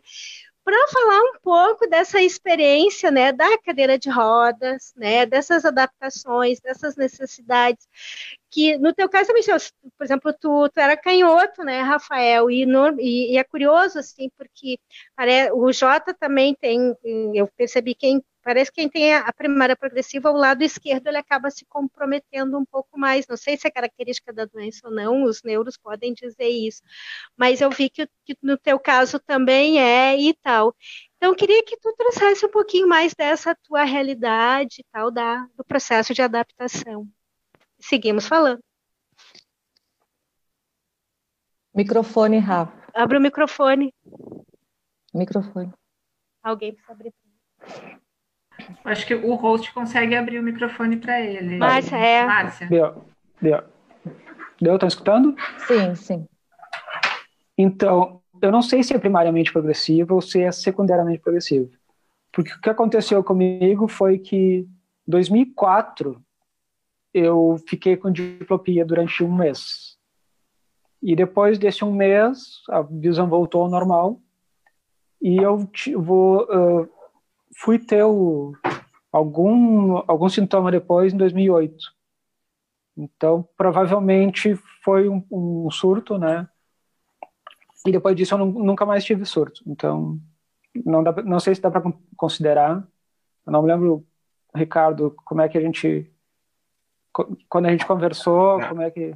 Numa época é que... lá, o Rafael, a gente conversou um pouco antes, até na, na época até o Denis aqui, ele pode nos ajudar, né? Talvez pudesse ser uma primária com uma classificação mais antiga que ele teria, né? É, mas até mesmo muitas vezes é difícil fazer esse diagnóstico preciso do subtipo, e o que vai determinar muito também a questão do tratamento, né? A gente vê Uh, na questão do Rafa, mesmo uma evolução um pouquinho mais uh, falando a favor do quadro progressivo, né? Teve esse surto inicial uh, da, da, diplopia e depois foi mais da forma progressiva em relação à parte motora, né? Sim, é, depois disso não teve mais nenhum tipo de surto, nem, nem na, na visão, né? E então foi aos pouquinhos, né? Eu, eu sentia num jogo de futebol que as pernas ficaram cansadas, assim, em 2008. 2009 senti que uh, cada caminhada ficava mais mais difícil, né? Eu conseguia caminhar 40 minutos, depois 30 minutos, até começar a cansar, a mancar. Depois do, do diagnóstico, fiquei um ano e meio, dois anos, caminhando, aquele caminhar bêbado, né? Como quem é que falou? Foi a Bruna. Foi a, a Bruna. Né? E quando bebia, então, ficava mais, mais difícil. Então, e até 2012 eu senti necessidade, né, depois de vários tombos, de começar a usar a bengala. Eu usei a bengala até 2018. 2017 eu fiquei bastante tempo em casa, eu fiquei já de quarentena, né, porque ficava muito difícil sair de casa com a bengala. E eu tinha essa negação, assim, não, não vou, não preciso de cadeira, né, ainda consigo caminhar. Né, aquilo que vocês estavam falando do que os homens são mais difíceis, né, de, de lidar com isso, de se cuidar. E aí, em 2018, eu não conseguia mais caminhar, assim, pouquinha coisa, daqui até o banheiro, daqui até a cozinha, e sempre com muito cuidado, com muita, muito medo de cair. Né? Eu já tinha caído feio, assim, caído de, de, de cara no chão, de costa, né? vários tombos homéricos, né? E aí um dia meus pais vieram para cá, eles são de Rosário, como a Erenice falou, que já teve né, a experiência de morar lá, vieram aqui para Porto Alegre, ah, vamos comprar uma, uma cadeira de rodas. Eu estava com uma cadeira emprestada, né, só para sair de vez em quando. E a gente foi numa loja e aí ofereceram a, a cadeira motorizada, né? Aí eu, eu, sentei nela, assim, senti, me senti o Superman, sabe? Muito super poderoso. E aí meus pais, ah, vamos levar então, vamos. Deram esse presentão que me deu uma liberdade absurda, assim. Coisa que eu não fazia, de ir pro parque, de sair para beber com os amigos, desbravar todo o bairro aqui, ir até a, o Pilates, que é lá no outro bairro, voltar tudo de cadeira, pegar ônibus, tudo sozinho. Né? Então foi é, horrível, né, ter que usar a cadeira, mas ao mesmo tempo me, me deu uma liberdade absurda, assim, que fazia muito tempo que eu não, que eu não sentia. É, tanto é que eu falei da quarentena em 2017, foi um ano que eu saí poucas vezes de casa, né, mas não foi complicado também, porque era uma época que eu estava mais voltado para mim mesmo, uma, uma, viagem mais interna. Eu estava dentro de um casulo, né? Tava me tava me autoconhecendo e quando veio a, a cadeira, como se eu tivesse virado uma borboleta, uma linda borboleta, né? Só que em vez de voar, eu saí só, é, rodando. A, é, 80 km por hora com a, com a cadeira. E a Mariana, que é minha, minha, minha namorada, minha companheira, né, sentiu e tudo isso desde, né, desde 2018, que ela, a gente está tá junto, não, 17. 17, 18 a cadeira, né, passou por essa por essa por essa etapa, né, e, e agora com, com a quarentena, então eu tô, tô preparado para ficar em casa, ficar até quando tiver a vacina, né? Até perguntar para os médicos, para os profissionais, profissionais de saúde, como é que ficaria uma, uma vacina, a gente tomando a medicação, né, que teoricamente baixa a imunidade? Como é que seria uma. Digamos que essa semana saia uma vacina para o Covid que, que a gente pode esperar nós como, como portadores de esclerose? Doutor Denis, doutor Ricardo. Quem primeiro, Márcia? Você comanda? Pode ser o senhor. Tá bom. Tem, tem muita gente, eu sempre espero o, o comandante designar a palavra. É, é, assim, Rafael, a primeira coisa no que diz respeito a uma vacina, eu não, não vou falar do desenvolvimento de uma vacina, porque a, a, grande dificuldade não é você desenvolver a vacina, é que você tem que dar ela para um monte de gente e esperar o povo pegar o negócio. Né? Então, por isso que desenvolver uma vacina, em princípio, comprovar a sua eficácia leva tempo. Um remédio é mais rápido. Você tem uma doença que dura quatro semanas, em quatro semanas você vê o efeito do remédio. Agora, você dá a vacina para mil pessoas e esperar todo mundo pegar, pode levar um tempo, né? 12 a 18 meses, mais ou menos é o que alguns comentam, uh, ah, para se comprovar a eficácia. Acho que a primeira coisa é se a vacina é de vírus vivo ou de vírus atenuado. Então, uma vacina de, de, quer dizer, uma vacina de vírus vivo atenuado ou uma vacina de agente morto ou proteico. Uma vacina de vírus vivo atenuado ela vai ser contraindicada em quem usa um imunossupressor, e uma vacina de vírus morto ou de agente proteico, ela é permitida independente do remédio.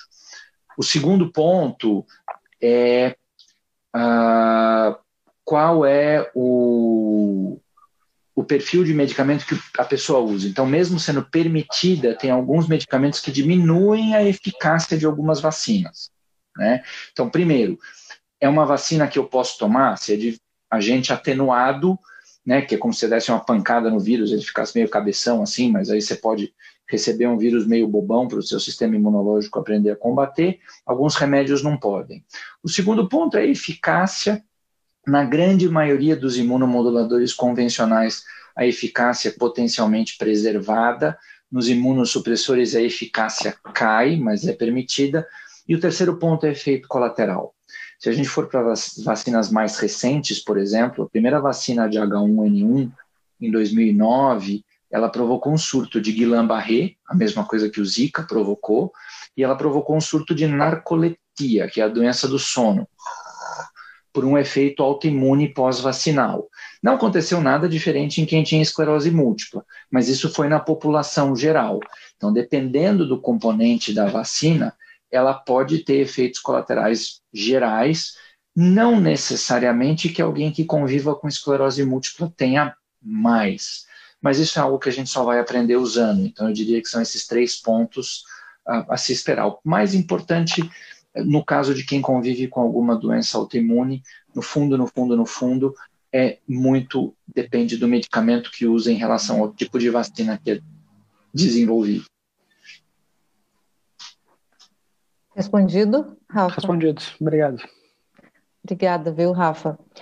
Uh, bom, sobre qualidade, né, uh, tanto de informação quanto também uh, de vida, né, a importância da informação de qualidade, é, busca na internet por informações, expectativa de vida, isso a gente vê muito no blog da Fabiana.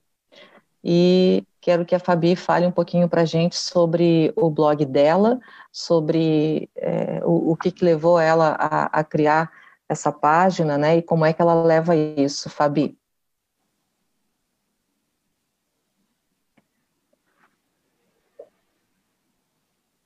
Deixa eu ligar aqui a, o, o fone da o Fabi. Microfone. Ligou aí, Fabi?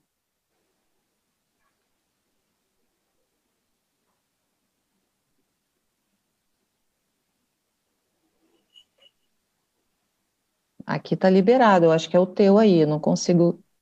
Vê se agora ativou. Agora sim. Ativou? Uhum. Então, quando eu criei o, o blog A Vida com Esclerose Múltipla, foi também no mesmo ano do da Bruna. Inclusive, o, a Bruna acho que foi a primeira pessoa também que eu conversei com esclerose múltipla, assim como muitos, né? Ele, o blog, ele veio com a intenção de é, mencionar né, as experiências que eu estava tendo, porque eu tive o diagnóstico em 2007. Então, né, nessa época, eu tive é, que aprender, né? Que aprender a conviver com a doença e fazer as coisas normalmente. Então, aquela, aquela ideia daquela que nem o doutor, eu não sei se foi o doutor Ricardo, acho que foi ontem, inclusive, que o doutor Denis comentou, comentou com a gente também na, na live da AME, aquela hora do, do médico dar o diagnóstico. E o meu médico, quando ele me deu o diagnóstico da, da esclerose múltipla, ele chegou para mim e ele falou, sabe? Ele falou que ele estava me dando essa notícia, mas que ele esperava e que ele estava me garantindo, né, assim, do jeito que ele podia. Ele falou que eu ia levar uma vida é, do jeito que eu levava antes, só que com as restrições que eu mesmo ia ter que tomar e que só eu ia saber o que que era. E isso no começo não fazia a menor ideia do que que era, né? Aí quando se passou dois anos, eu comecei a perceber o que que eram essas restrições, que eram as nossas limitações. E quando eu me vi com esse aprendizado, eu pensei: ah, por que, que eu não posso ajudar as outras pessoas que devem estar passando pela mesma coisa que eu passei? E naquela época, que nem a Bruna já comentou, a gente não tinha muita informação e a gente não tinha é, muitos blogs a respeito, não tinha é, essa rede de apoio, né, e esse é, número de pacientes envolvidos na, na internet. Primeiro que acho que não tinha uh, o Instagram, não tinha o Facebook, né, não, não eram essas as redes. Então, uh, na criação do blog, eu, uh, foi mais assim, pensando na, na, em compartilhar as experiências e, e em dar apoio a quem estava passando a mesma coisa que eu. E, assim, para mim foi surpreendente o, o que eu tive de, de volta, né? O que eu consegui com isso, porque foi o que, o que todos falaram aqui, né? Como você sabe, a gente fez um, uma rede de conexões, umas amizades que são até hoje as melhores amizades que a gente tem. Hoje, por exemplo, é uma honra conhecer o Rafa Correia, que eu sou super fã, sempre estou compartilhando suas, suas, suas, seus desenhos lá, sou super fã. Além de, né, de todos, eu conheci o doutor Ricardo, o doutor Denis, que a gente já conhece pessoalmente, tudo. E o blog, ele, é, as redes sociais, foi exatamente para isso, sabe? Para depois, com o tempo, é que a gente vai vendo que serve para isso, né? Para manter essas conexões, porque diante dessas informações que a gente vai vai aprendendo a compartilhar, aí aos poucos, como, quando eu criei e fui com aquela ideia de ah, eu vou mostrar o dia a dia, né, da pessoa com esclerose múltipla. Por isso o nome A Vida com Esclerose Múltipla, né? Que foi aquilo a ideia que eu falei do começo, que eu sempre tive na minha na, no meu pensamento que a esclerose múltipla ela é uma companheira na minha vida. É uma coisa que eu não posso abandonar e sair vivendo como se eu não tivesse. Porque a cada vez que eu fiz isso, como diz a minha sobrinha, deu ruim. não deu certo. Então eu tive que voltar para casa mais cansada, demorar mais tempo para me recuperar, né, qualquer coisa desse tipo. Então eu tive que aprender a, é, a organizar a minha agenda conforme a minha limitação, que não, não é nada visível. Então a gente sabe que é difícil das pessoas é, entenderem porque você não tem nada visível. Então, ah, por que, que você não pode fazer a, o seu trabalho não sei quantas horas? Você não pode fazer uma atividade do, duas vezes por semana, né? Tudo isso. Então, o blog e as redes sociais foi mais ou menos para para que as pessoas entendessem como que é viver com a esclerose múltipla, viver o dia a dia, o cotidiano, ter a qualidade de vida mesmo tendo uma doença crônica autoimune, que ela é degenerativa, porque a gente e mostrando co, como chegar nessa qualidade de vida, né?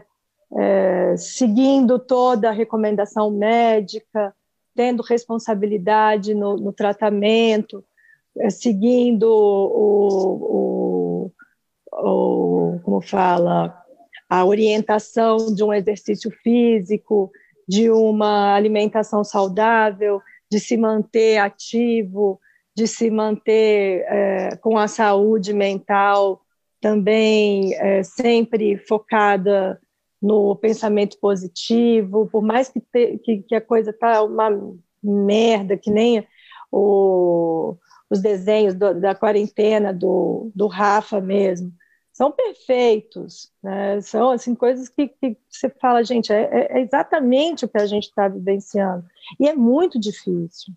Eu acredito assim, eu, eu né, não sei, acho que eu vou passar um pouco, mas você falou de qualidade de vida e eu acho que agora nesse momento que a gente está enfrentando aí, agora inclusive que aqui na minha cidade eles estão liberando já tudo, eu já estou bem receosa e e o Rafa acabou de falar, né? Ah, eu estou pensando que eu vou ficar em quarentena até quando sair a vacina. É exatamente isso, sabe? Quando a gente tem o diagnóstico de esclerose múltipla, a gente tem uma pandemia na nossa cabeça, sabe? Foi essa sensação que eu tive quando chegou essa, essa onda do vírus. A gente já passou por isso o que o, o, que o mundo inteiro está passando e passou, a gente já passou por isso. E o blog veio para mostrar isso, sabe? Que mesmo a gente tendo um problema, que é, no nosso caso, a esclerose múltipla, a gente tem que aprender a conviver com ele e da melhor forma possível. Entendeu? A minha ideia sempre foi essa. Obrigada, Fabi. Drops do Podem. A fadiga é um dos sintomas mais comuns da esclerose múltipla. Ocorre em cerca de 80% das pessoas. Pode interferir na capacidade de uma pessoa funcionar em casa e no trabalho, e é uma das principais causas da saída antecipada do mercado de trabalho. A fadiga pode ser o sintoma mais proeminente em uma pessoa que, de outra forma, tem limitações mínimas de atividade.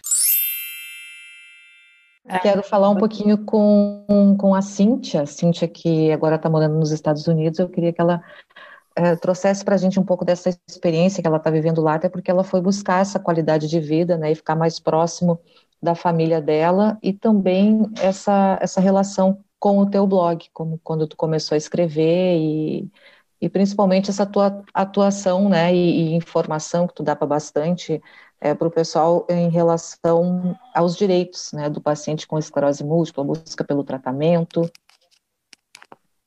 É isso aí. Então, Marcinha, é, é, faz um ano que eu estou aqui nos Estados Unidos, né? Primeiro por partes aí, conforme você me falou.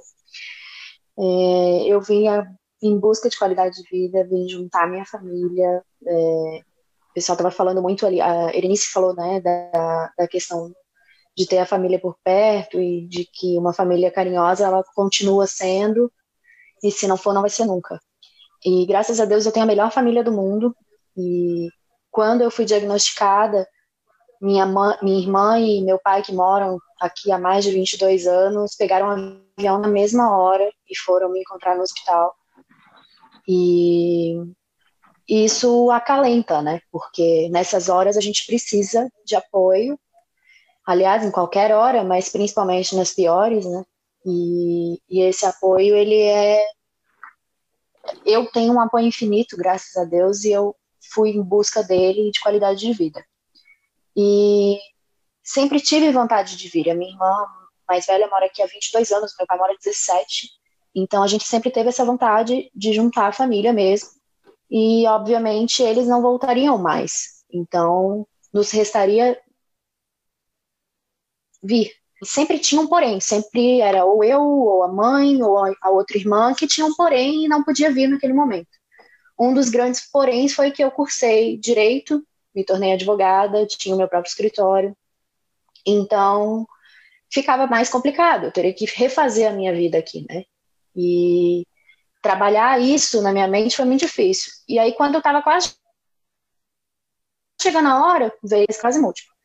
Então, foi mais uns 15 passos para trás, repensar toda a vida.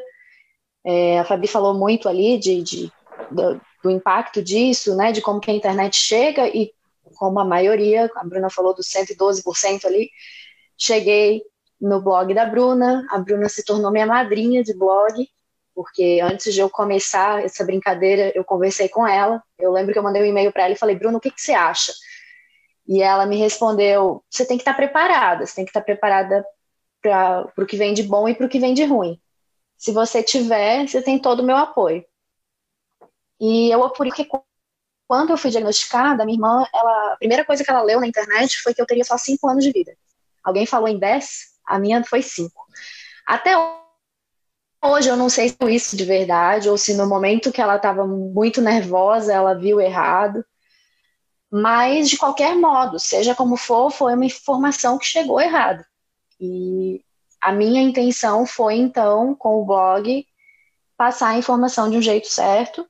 É, eu, como advogada, sempre gostei muito de escrever. Eu acho que a minha profissão tem disso, né? A gente escreve para o outro ler.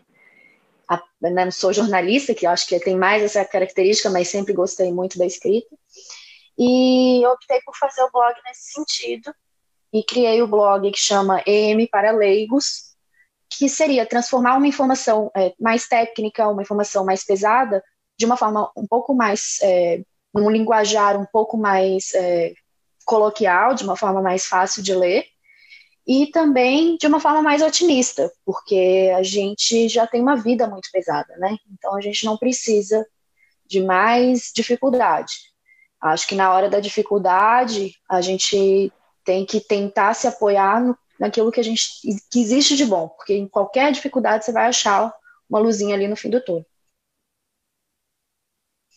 Então, é assim do blog, então ele é M para leigos, e ele tem a versão dele em inglês, que é MS for Dummies, que significa a mesma coisa, só que o leigos no, no inglês fica dummies, que é meio que é, um pouquinho pejorativo, mas tem uma, uma, um fundinho de, é, de, enfim, de brincadeira, né?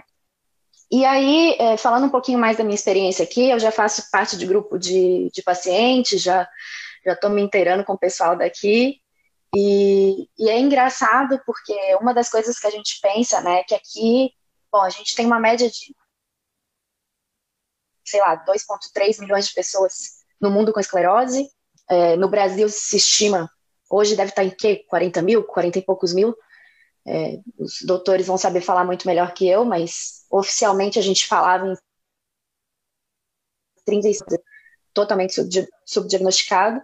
E aqui se fala em um milhão de pessoas vivendo com esclerose múltipla. É muito, né? Então, quando eu vi isso, eu pensei que eu ia chegar aqui, que eu ia falar para as pessoas, ah, eu tenho esclerose múltipla, que a pessoa ia me olhar e falar, ah, eu sei o que é. Mas não é bem assim.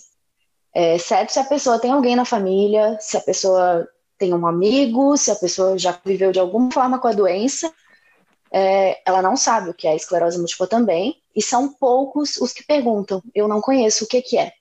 Porque daí vem a questão cultural do americano, que é um pouquinho mais frio, que não chega e já pergunta.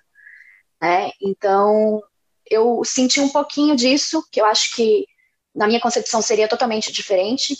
E algumas dificuldades também são muito parecidas, eles também têm muita dificuldade com questão relacionada a INSS, aposentadoria, etc.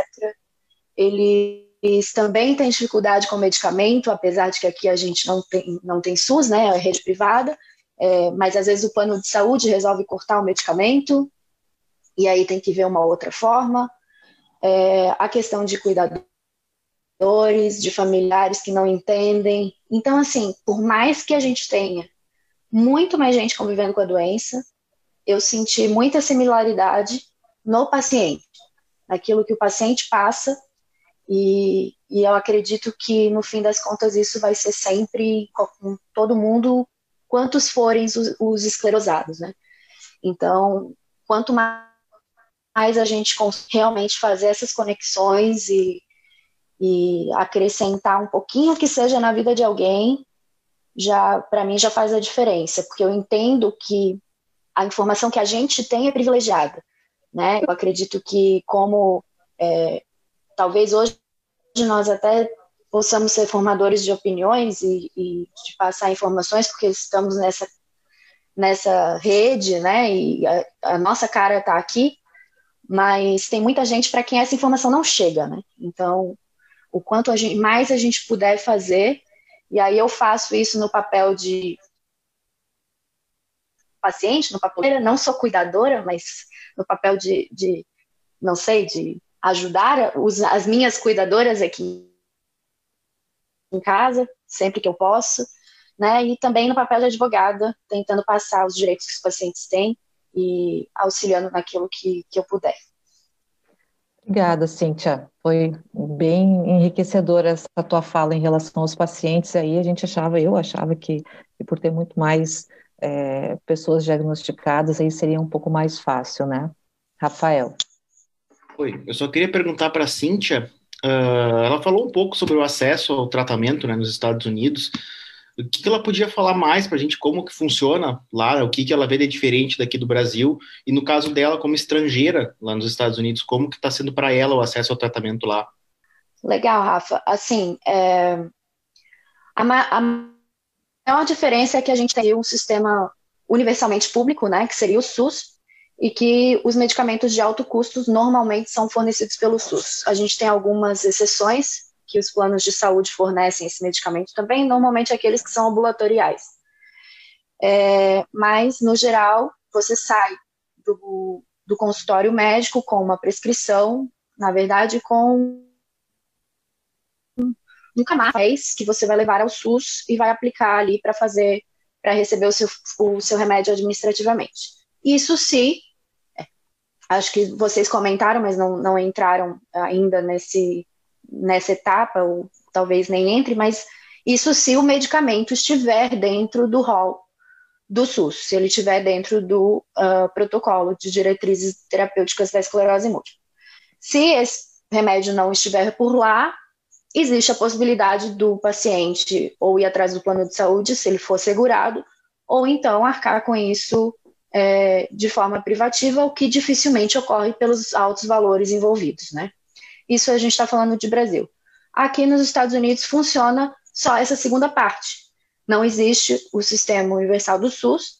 Os medicamentos eles são fornecidos em sua maioria das vezes, na maioria das vezes, através dos planos de saúde, que cobrem parcialmente, na maioria das vezes, o medicamento, e não, não cobre todo.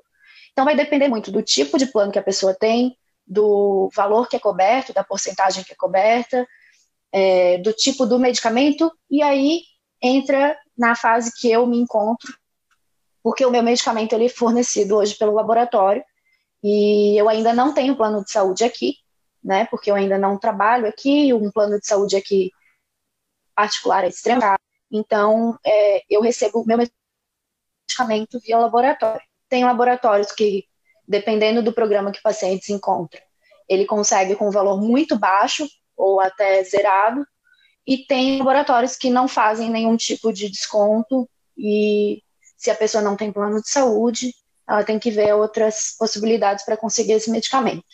A gente tem é, o National MS Society aqui, que é bastante atuante, né? então os pacientes conseguem, através, através dele, é, obter bastante informação e, enfim, consegue apoio para chegar até o medicamento mas também é uma, uma questão árdua, não é simples. Eu acredito que a gente aqui esteja, claro, muito mais avançado do que no Brasil, né? Porque a gente depende do poder público.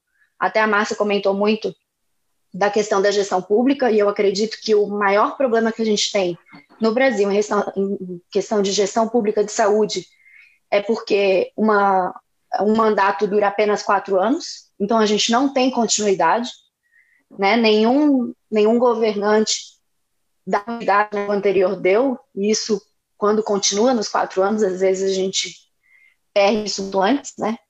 Então, não cresce, não vai. A gente está sempre pedalando ali e nunca, e nunca desenvolve. Então, acho que essas são as maiores características. Já fica aqui um pouco da minha crítica da gestão política em relação à saúde. E espero que eu tenha esclarecido, Rafa.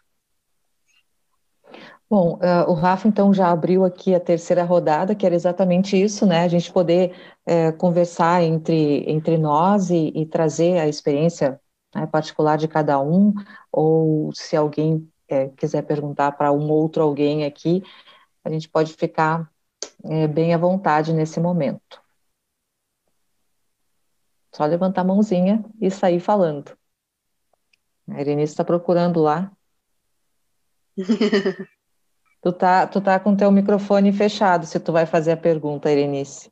Na verdade, eu estava olhando para ver se tinha alguém se candidatando, mas é claro que eu sempre tenho perguntas, porque é da minha essência profissional fazer perguntas, né? Mas então tá.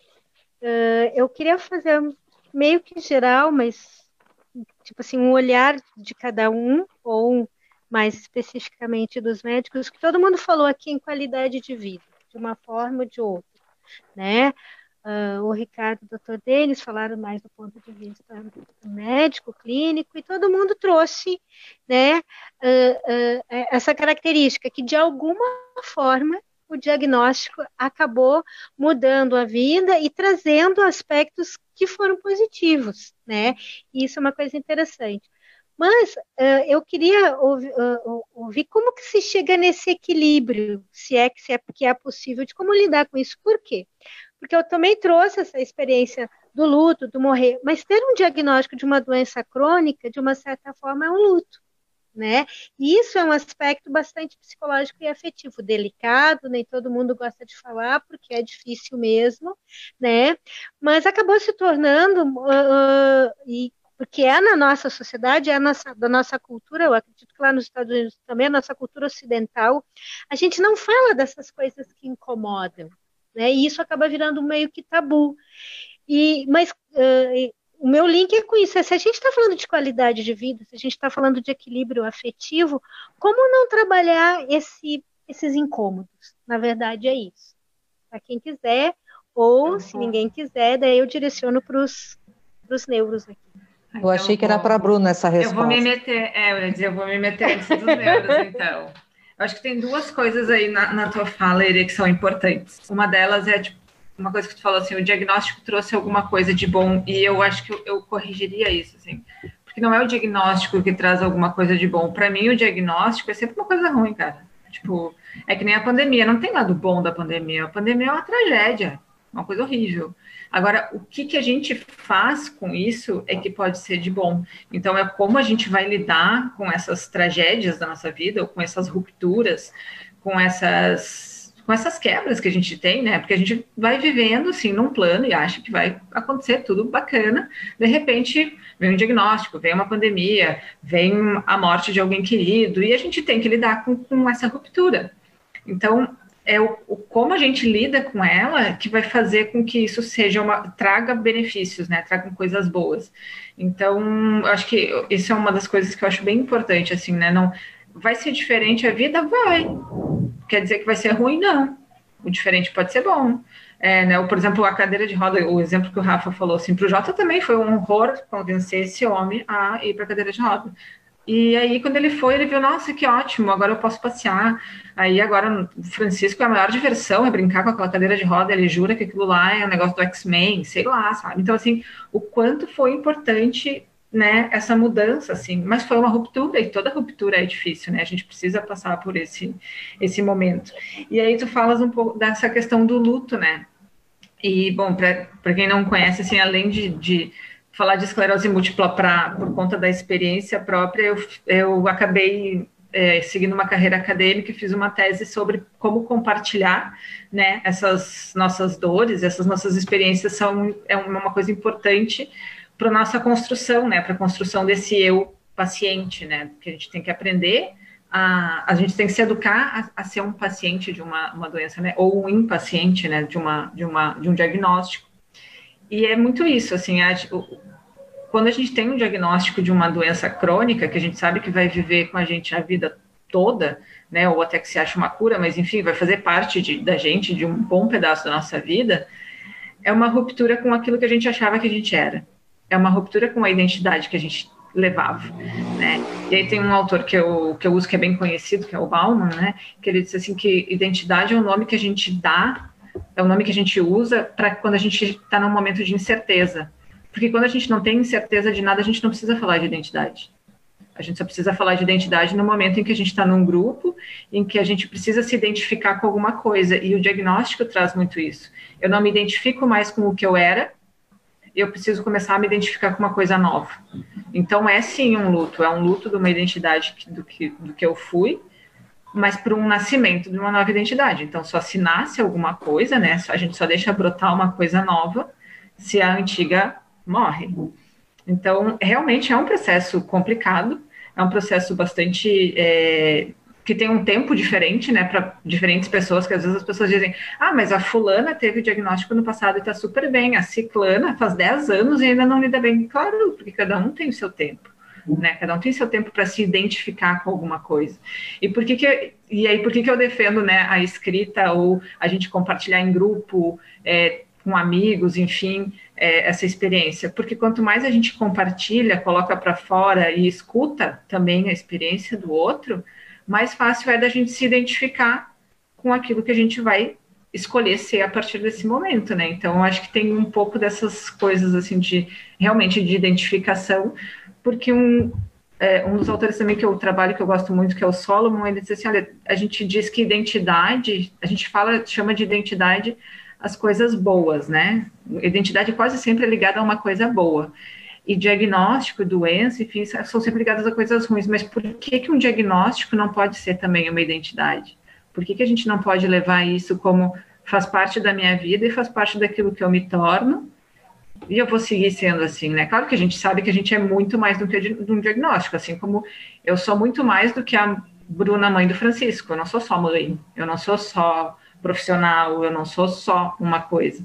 Mas eu me identifico como mãe, como profissional, como pessoa com esclerose múltipla, né, como diversas coisas. E eu acho que isso é importante, assim, para essa qualidade de vida, porque no momento que a gente consegue se identificar com isso, conviver com isso e se adaptar a isso, aí eu vou ter uma qualidade na minha vida e vou atrás daquilo que eu quero fazer, seja adaptando, é, porque, por exemplo, porque, o que é qualidade de vida para mim? Qualidade de vida para mim é eu poder tocar minha vida, eu poder cuidar do meu filho, eu poder trabalhar, né? Talvez se eu não tivesse todas essas possibilidades, eu não conseguisse estar falando assim hoje aqui, né? Talvez eu estivesse lamentando, porque para mim isso é qualidade de vida. Então, é, também tem essas, essas relatividades, assim, né? Qualidade de vida é uma coisa muito relativa, né?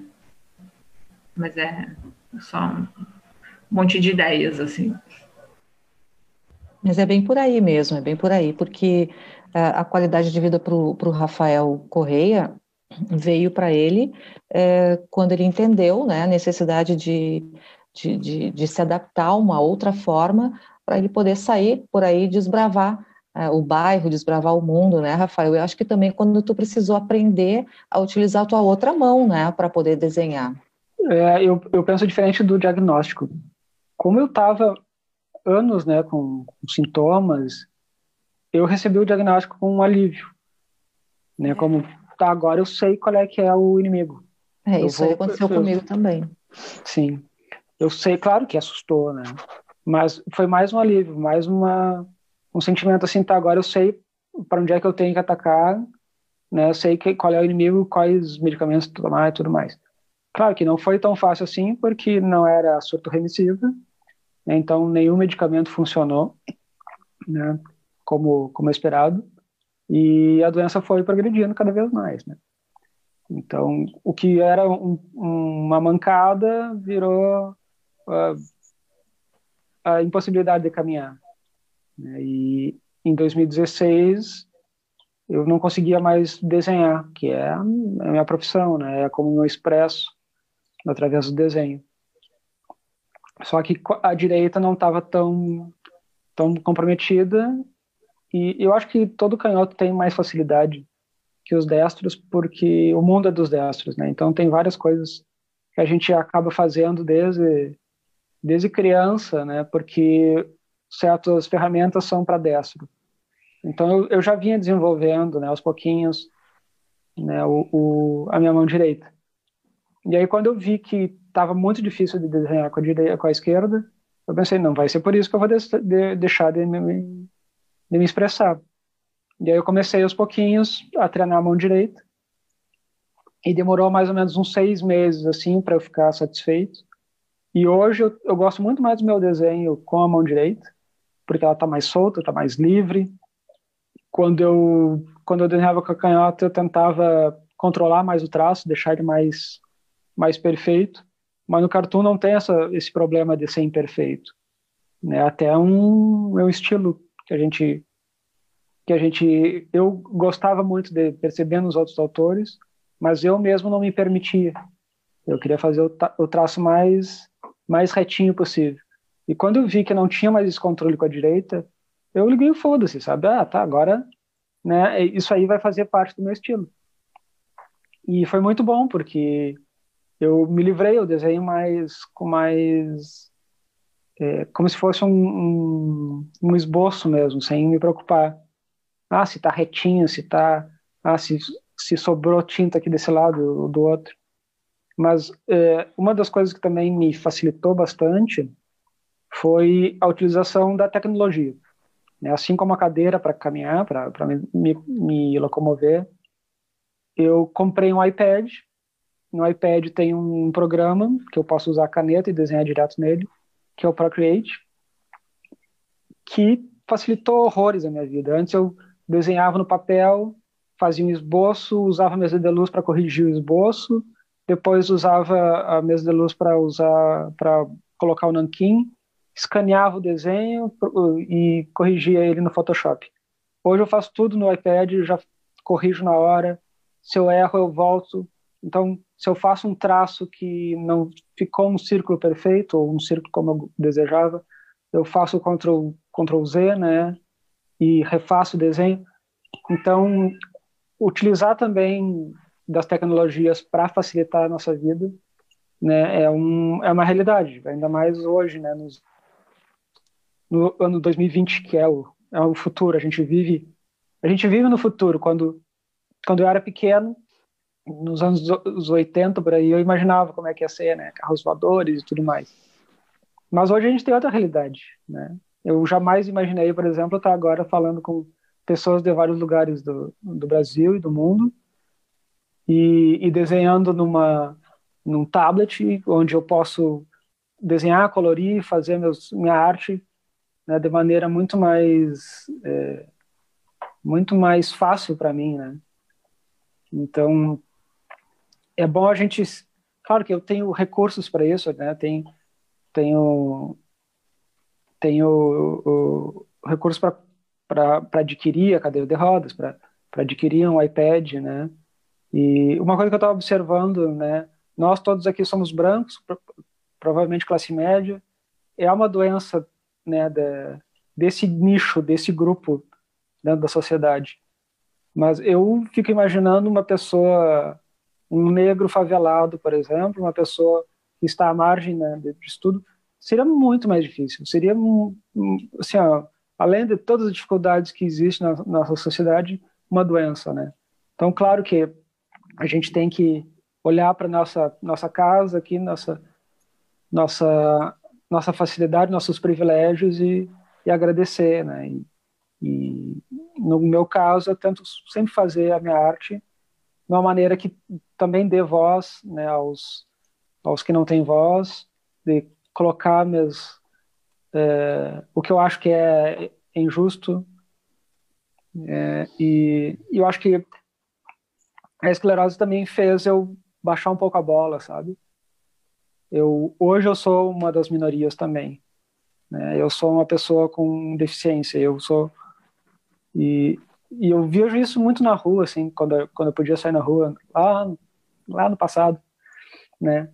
Que muita, muitos, muitas pessoas em condições de rua me viam e viam a minha vulnerabilidade, mas olhavam no olho, sabe? Tipo, a gente tá no mesmo nível. Reconhecendo. Me reconhecendo, assim, eu passava. Tem um, o César, que é um morador de rua aqui do bairro, que ele é uma figura, assim, é muito inteligente. E sempre quando eu passava por ele, eu conversava, eu trocava uma ideia com ele. E talvez se eu tivesse tivesse saudável, caminhando, eu não teria esse tempo, né, de, de olhar na cara dele, conversar de igual para igual, né. Então, essas coisas também nos fazem é, fazem ver o lado positivo, né. Claro que a doença nunca vai ser uma coisa legal, mas a gente pode tirar coisas né, daí. Drops do Podem. A esclerose múltipla é uma doença inflamatória desmielinizante. A mielina é um material que isola e protege os nervos, agindo de uma maneira parecida com o revestimento de um fio elétrico. A expressão esclerose múltipla significa muitas cicatrizes. É, eu, eu, ia, eu ia te trazer, Ricardo, até porque tu trabalha com um hospital público, né? E eu não sei se era sobre isso que tu ia falar, mas. É, é eu queria comentar um pouquinho assim, trazer. A gente vive num momento que a gente está trazendo muito a base para o campo científico também, né? Acho que uhum. a gente uhum. vive um momento em, em questão de, de, de, importância do fundo científico. Falando sobre qualidade de vida, né? O conceito da qualidade de vida ele é muito novo. Então, ele vem de 95. Se a gente for considerar, ele veio junto mais ou menos com os tratamentos para esclerose múltipla, né? E, e, e o desenvolvimento da, da, avaliação da qualidade de vida se deveu muito aos pacientes oncológicos, em que a partir desses pacientes foram avaliados e vendo o que, que é qualidade de vida, né? Então, assim, como vocês bem colocaram, né? A qualidade de vida é a percepção de cada um em relação à sua vida, o contexto que ela tem e nos meios em que ela vive, né? E, e a relação que ela tem com seus objetivos, com as suas expectativas, os padrões, as preocupações, ou seja, é, é muito individual. Então, o que é qualidade de vida para mim pode ser diferente do que é para ti, do que é para o Rafael, do que é para a Bruna. Então, assim, ela é muito individual, né? É, o Rafa comentou ali bem, né? Ele começou a usar a cadeira de rodas, olha a qualidade de vida que ele teve, a mudança na qualidade de vida. Então, isso é muito importante, né? Eu tenho uma paciente que ela, que ela é uma paciente também que, que é muito jovem, em torno de uns 20, 20 anos da idade, ela já estava numa cadeira de rodas, né? E aí ela uh, teve uma questão de. A gente começou uma medicação, ela conseguiu sair da cadeira de rodas. Então a qualidade de vida para ela foi tomar um banho em pé. E isso faz muita diferença, né? Então, essa é a, a percepção que cada um tem de si e de como está se vendo em relação a isso. Então, é muito importante. E qualidade de vida é algo que a gente está crescendo muito agora, né? Até eh, algumas pessoas aqui sabem, né? Eu estou fazendo meu mestrado em qualidade de vida nos pacientes com esclerose múltipla. Então, nossa ideia é ter um panorama geral, né? Um panorama do Brasil em relação a essa percepção que cada indivíduo tem e como a gente pode melhorar do ponto de vista não só do tratamento medicamentoso, mas dos tratamentos adjuvantes para essa melhora, né? Então, assim, é, é super importante, é algo que está crescendo bastante e que bom que a gente está evoluindo nesse aspecto, né? É, mas é bom deixar claro para as pessoas, né, que é, pequenas coisas já mudam muito a vida da gente. A gente não tem que esperar uh, fazer coisas uh, que nunca se pensou, ah, porque agora eu quero. Hoje a gente viu que teve um foguete lançado e já tem dois astronautas de novo na, na, na órbita, né? Não, porque eu quero ir para voar de, de. Né? É, é uma possibilidade, a gente quer, mas assim, pequenas coisas já podem mudar muito a vida da gente. Eu acho que é isso que a gente tem que pensar. O que eu estou fazendo hoje e pensar muito no presente, né? A gente vive muito no futuro, porque eu vou fazer isso, porque eu vou fazer aquilo, e aí as coisas vão passando e a gente não acaba fazendo nada. Então, eu acho que é super importante a gente pensar no agora, viver o agora e entender a nossa vida e o que a gente pode melhorar com pequenas coisas. Uh, eu quero só trazer aqui uh, o, o, pessoal que está assistindo com a gente no, no Facebook. Uh, antes de eu passar para a Irenice falar um pouquinho aqui, deixa eu só pegar esse pessoal aqui. Marcinha, eu não sei se você viu, o doutor Denis vai ter que sair. Ah, sim, doutor. O senhor quer, o senhor quer trazer a sua, a, a sua finalização, por favor? É, na realidade, obrigado, obrigado pela lembrança. Assim, eu, eu, faço um final de semana de plantão por mês num grupo que eu trabalho e então amanhã eu, eu saio de casa cedo. É, mas o papo está ótimo. Assim, eu acho que é, uma das coisas que eu percebi, a gente teve semana passada o Congresso Europeu de Neurologia Geral ele deixou de ser presencial e foi online. E foi muito bom. E uma coisa que eu percebi é que as pessoas ficam um pouco mais desinibidas, né? menos inibidas para fazer pergunta. Então, apesar de distantes, eu sinto que alguns são mais sinceros. É... Se eu pudesse dizer alguma coisa para finalizar, quando eu comecei a trabalhar com EM em 2006, uh, ah, na época meu orientador de doutorado foi o Dr. Gabay e a doutora Enedina, minha co-orientadora e mentora até hoje, chefe de equipe lá na escola. Eu dizia para a Enedina, vai, eu acho que eu preciso de uns dois anos para entender esclerose múltipla. E esses dois anos passaram, eu olhei para ela e falei assim, eu acho que eu preciso de uns cinco anos para entender esclerose múltipla. Passou cinco anos, é... eu falei, acho que eu preciso de uns dez. Hoje eu tenho 15 anos que eu trabalho com esclerose múltipla. Eu acho que, do ponto de vista médico, eu consigo entender razoavelmente bem.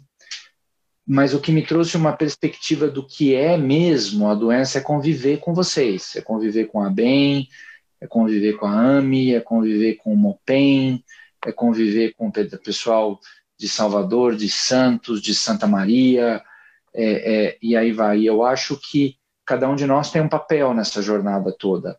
É, eu talvez traga algumas respostas como médico, mas eu não vou trazer todas. É, quem trabalha com ciência básica e modelo experimental e animal vai trazer alguma outra das respostas. A indústria farmacêutica vai trazer algumas respostas, mas não todas. E vocês vão trazer outras, né? Então, é, cada um de nós tem um papel nisso aí. Eu acho que o melhor é poder colaborar e aprender um com o outro. É, eu poderia falar muito mais, mas infelizmente, se eu continuar falando, eu vou contra a minha própria necessidade de acordar cedo amanhã de manhã.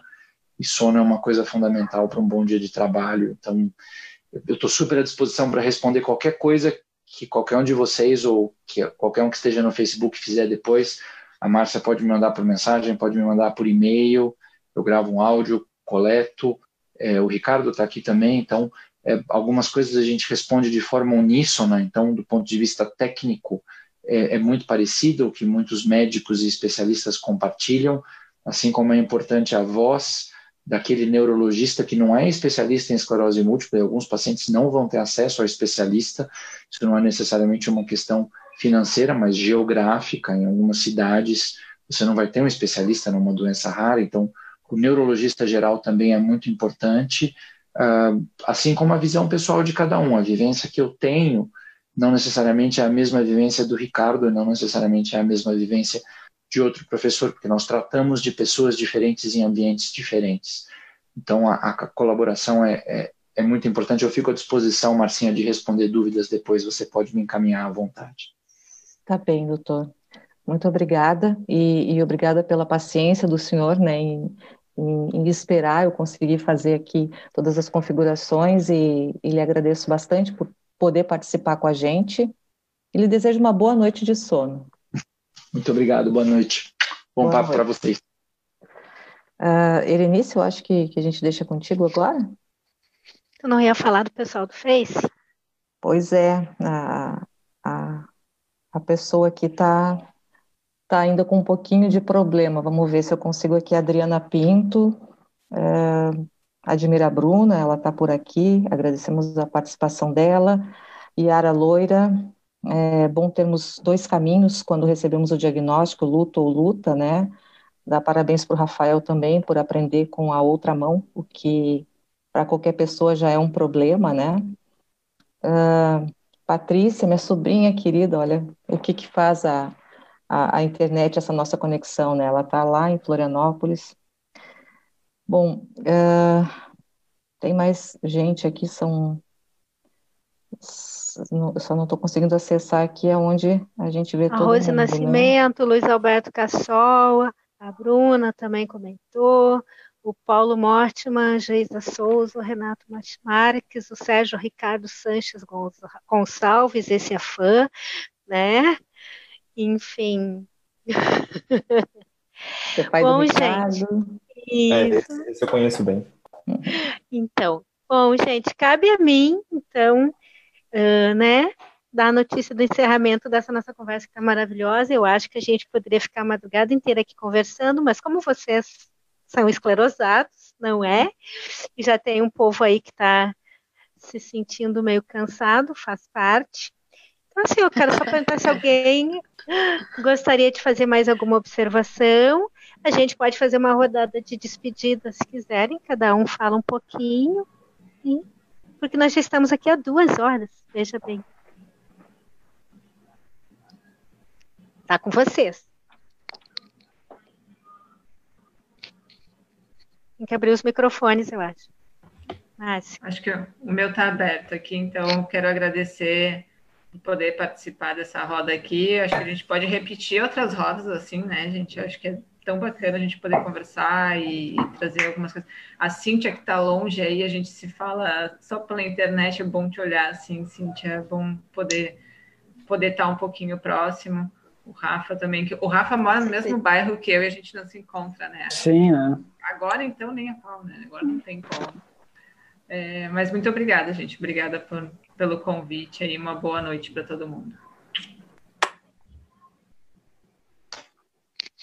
Tá eu vou, vamos em ordem, em ordem alfabética, que eu já vou, que o meu também está aberto. Pode ser? Não tá ouvindo. Vamos lá. É, eu também quero agradecer, agradecer essa oportunidade de estar tão próxima, mas tão longe. Né? E, e dizer que eu tenho muito orgulho de fazer parte dessa turma de esclerosados, por pior que seja um diagnóstico, como a gente estava conversando aqui, a fase do luto que faz todo mundo, né, criar uma nova identidade, que essa identidade ela vai se recriando a cada dia. Eu estou tendo que reaprender muita coisa aqui num país novo e agora com a EM, que eu nunca imaginei que eu estaria vivendo.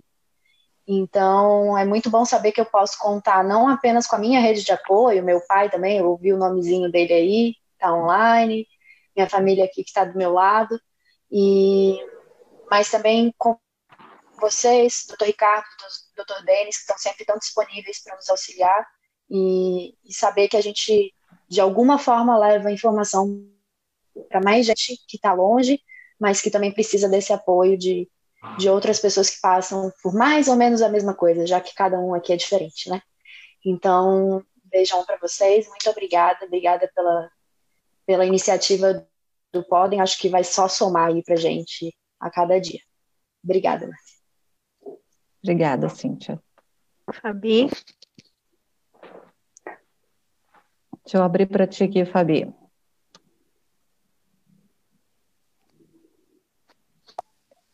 Tá me ouvindo? Sim. Tá. Eu queria agradecer também essa iniciativa.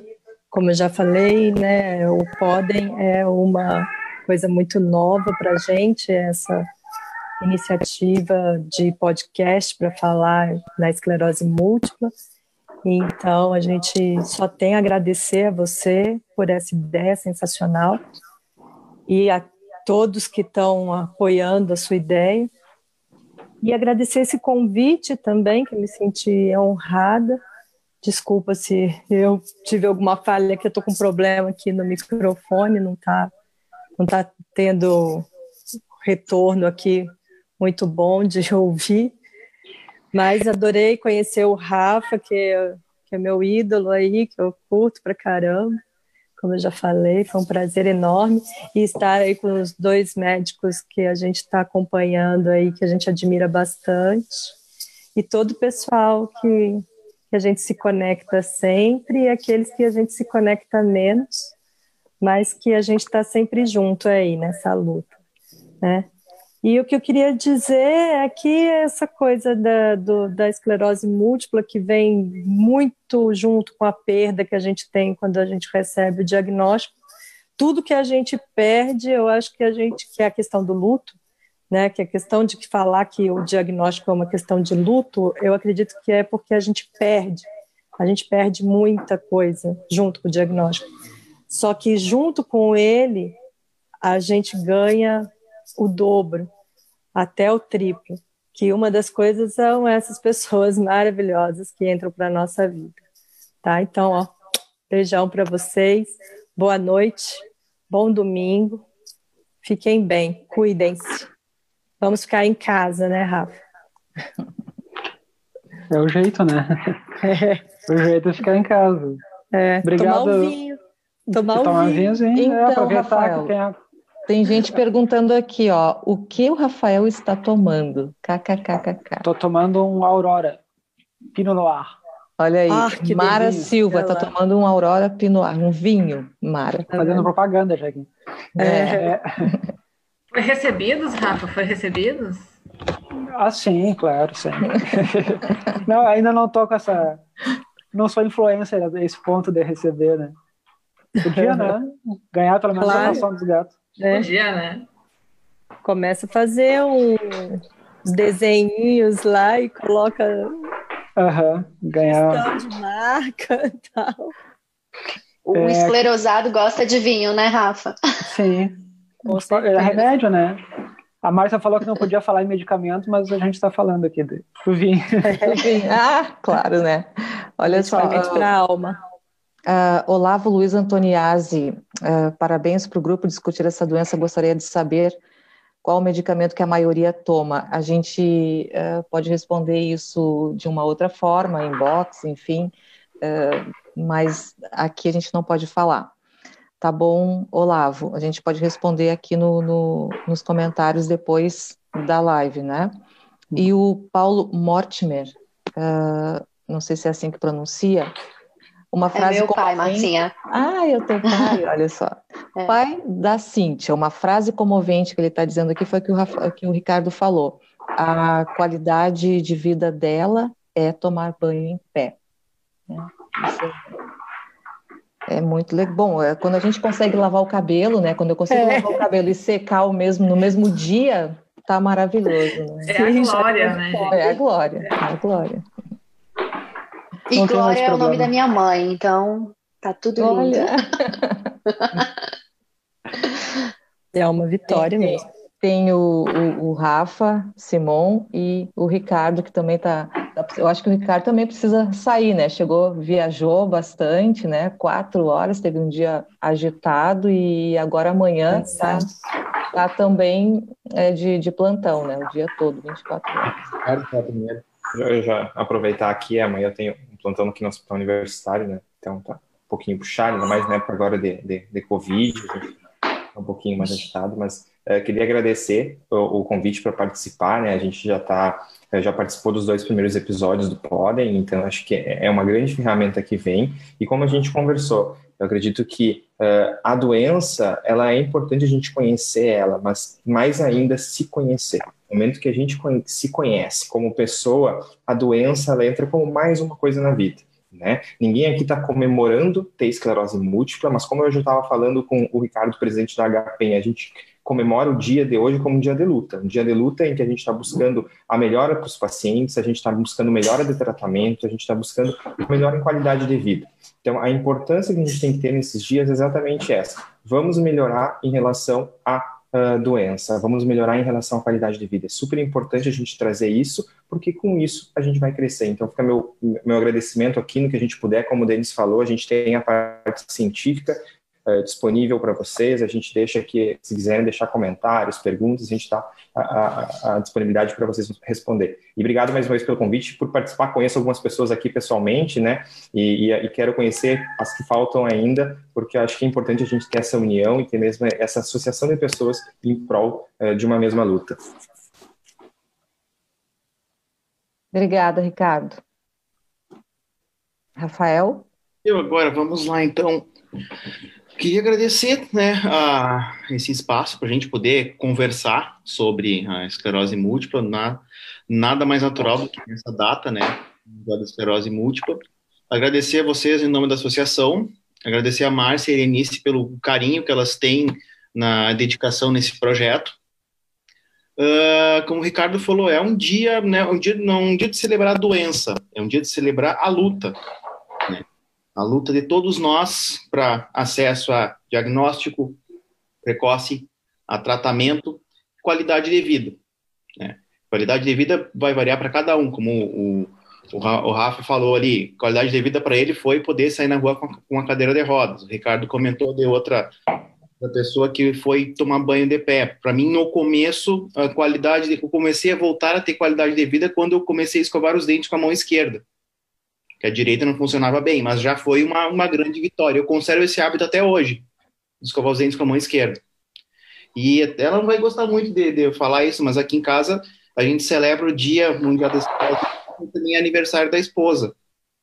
Olha! Parabéns! É. Ouviram? Ouvimos. É.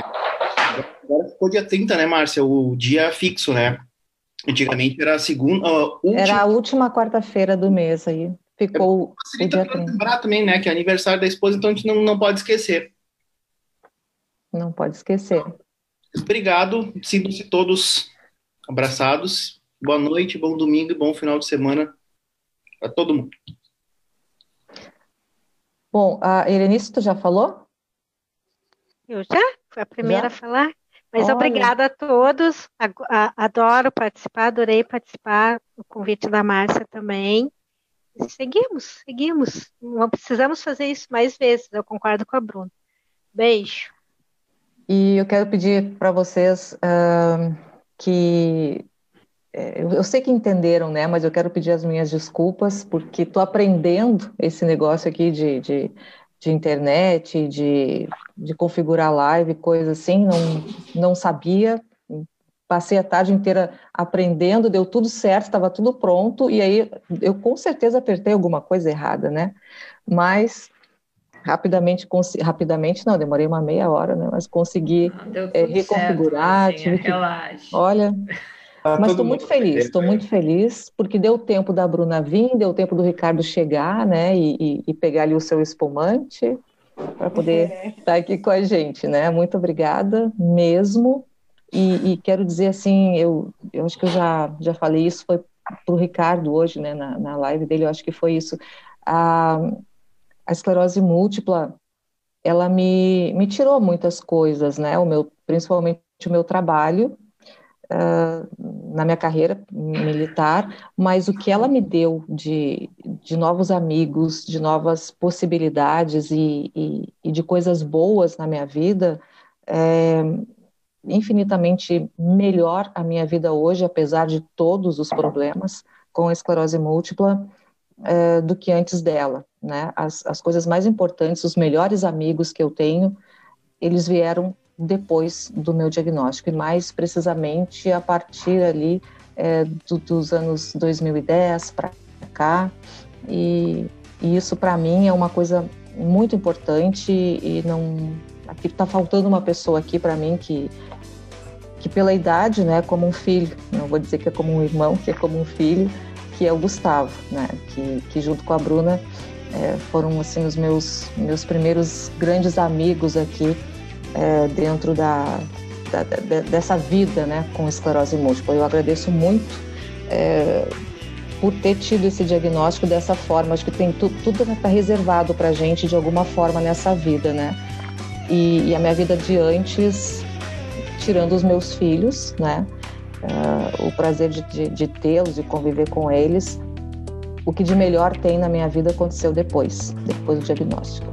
Era isso que eu queria dizer para vocês. A Mara que está aqui, a Mara é uma, uma pessoa incrível, a Marinha, e, e a Mara também é uma, é uma amiga muito querida, Mara Silva, né, aqui no, no Face. E, e só para encerrar mesmo, a minha sobrinha, vi que ela está aqui, a Patrícia, uh, no momento mais difícil da esclerose para mim e, e, do, e do, uh, de uma internação nos, nos anos de 2007, eu acho ela, ela passou Natal e Ano Novo comigo no hospital, nós duas. E isso foi, foi muito importante para mim. Ela é uma outra filha também que, que eu tenho e que sempre fez tudo que podia, é, mesmo de longe, para que eu me sentisse melhor aqui. E eu quero agradecer também a ela, que é uma, uma grande amiga e, e a tenho como uma filha. E chega, né? Chega de, de tanta emoção. chega.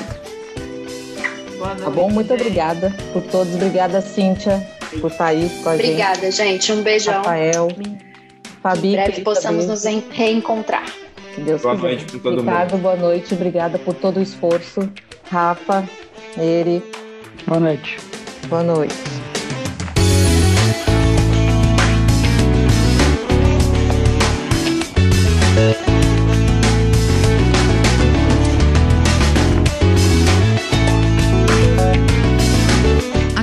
De ouvir Podem, o podcast sobre esclerose múltipla, patrocínio Laboratório Novartis.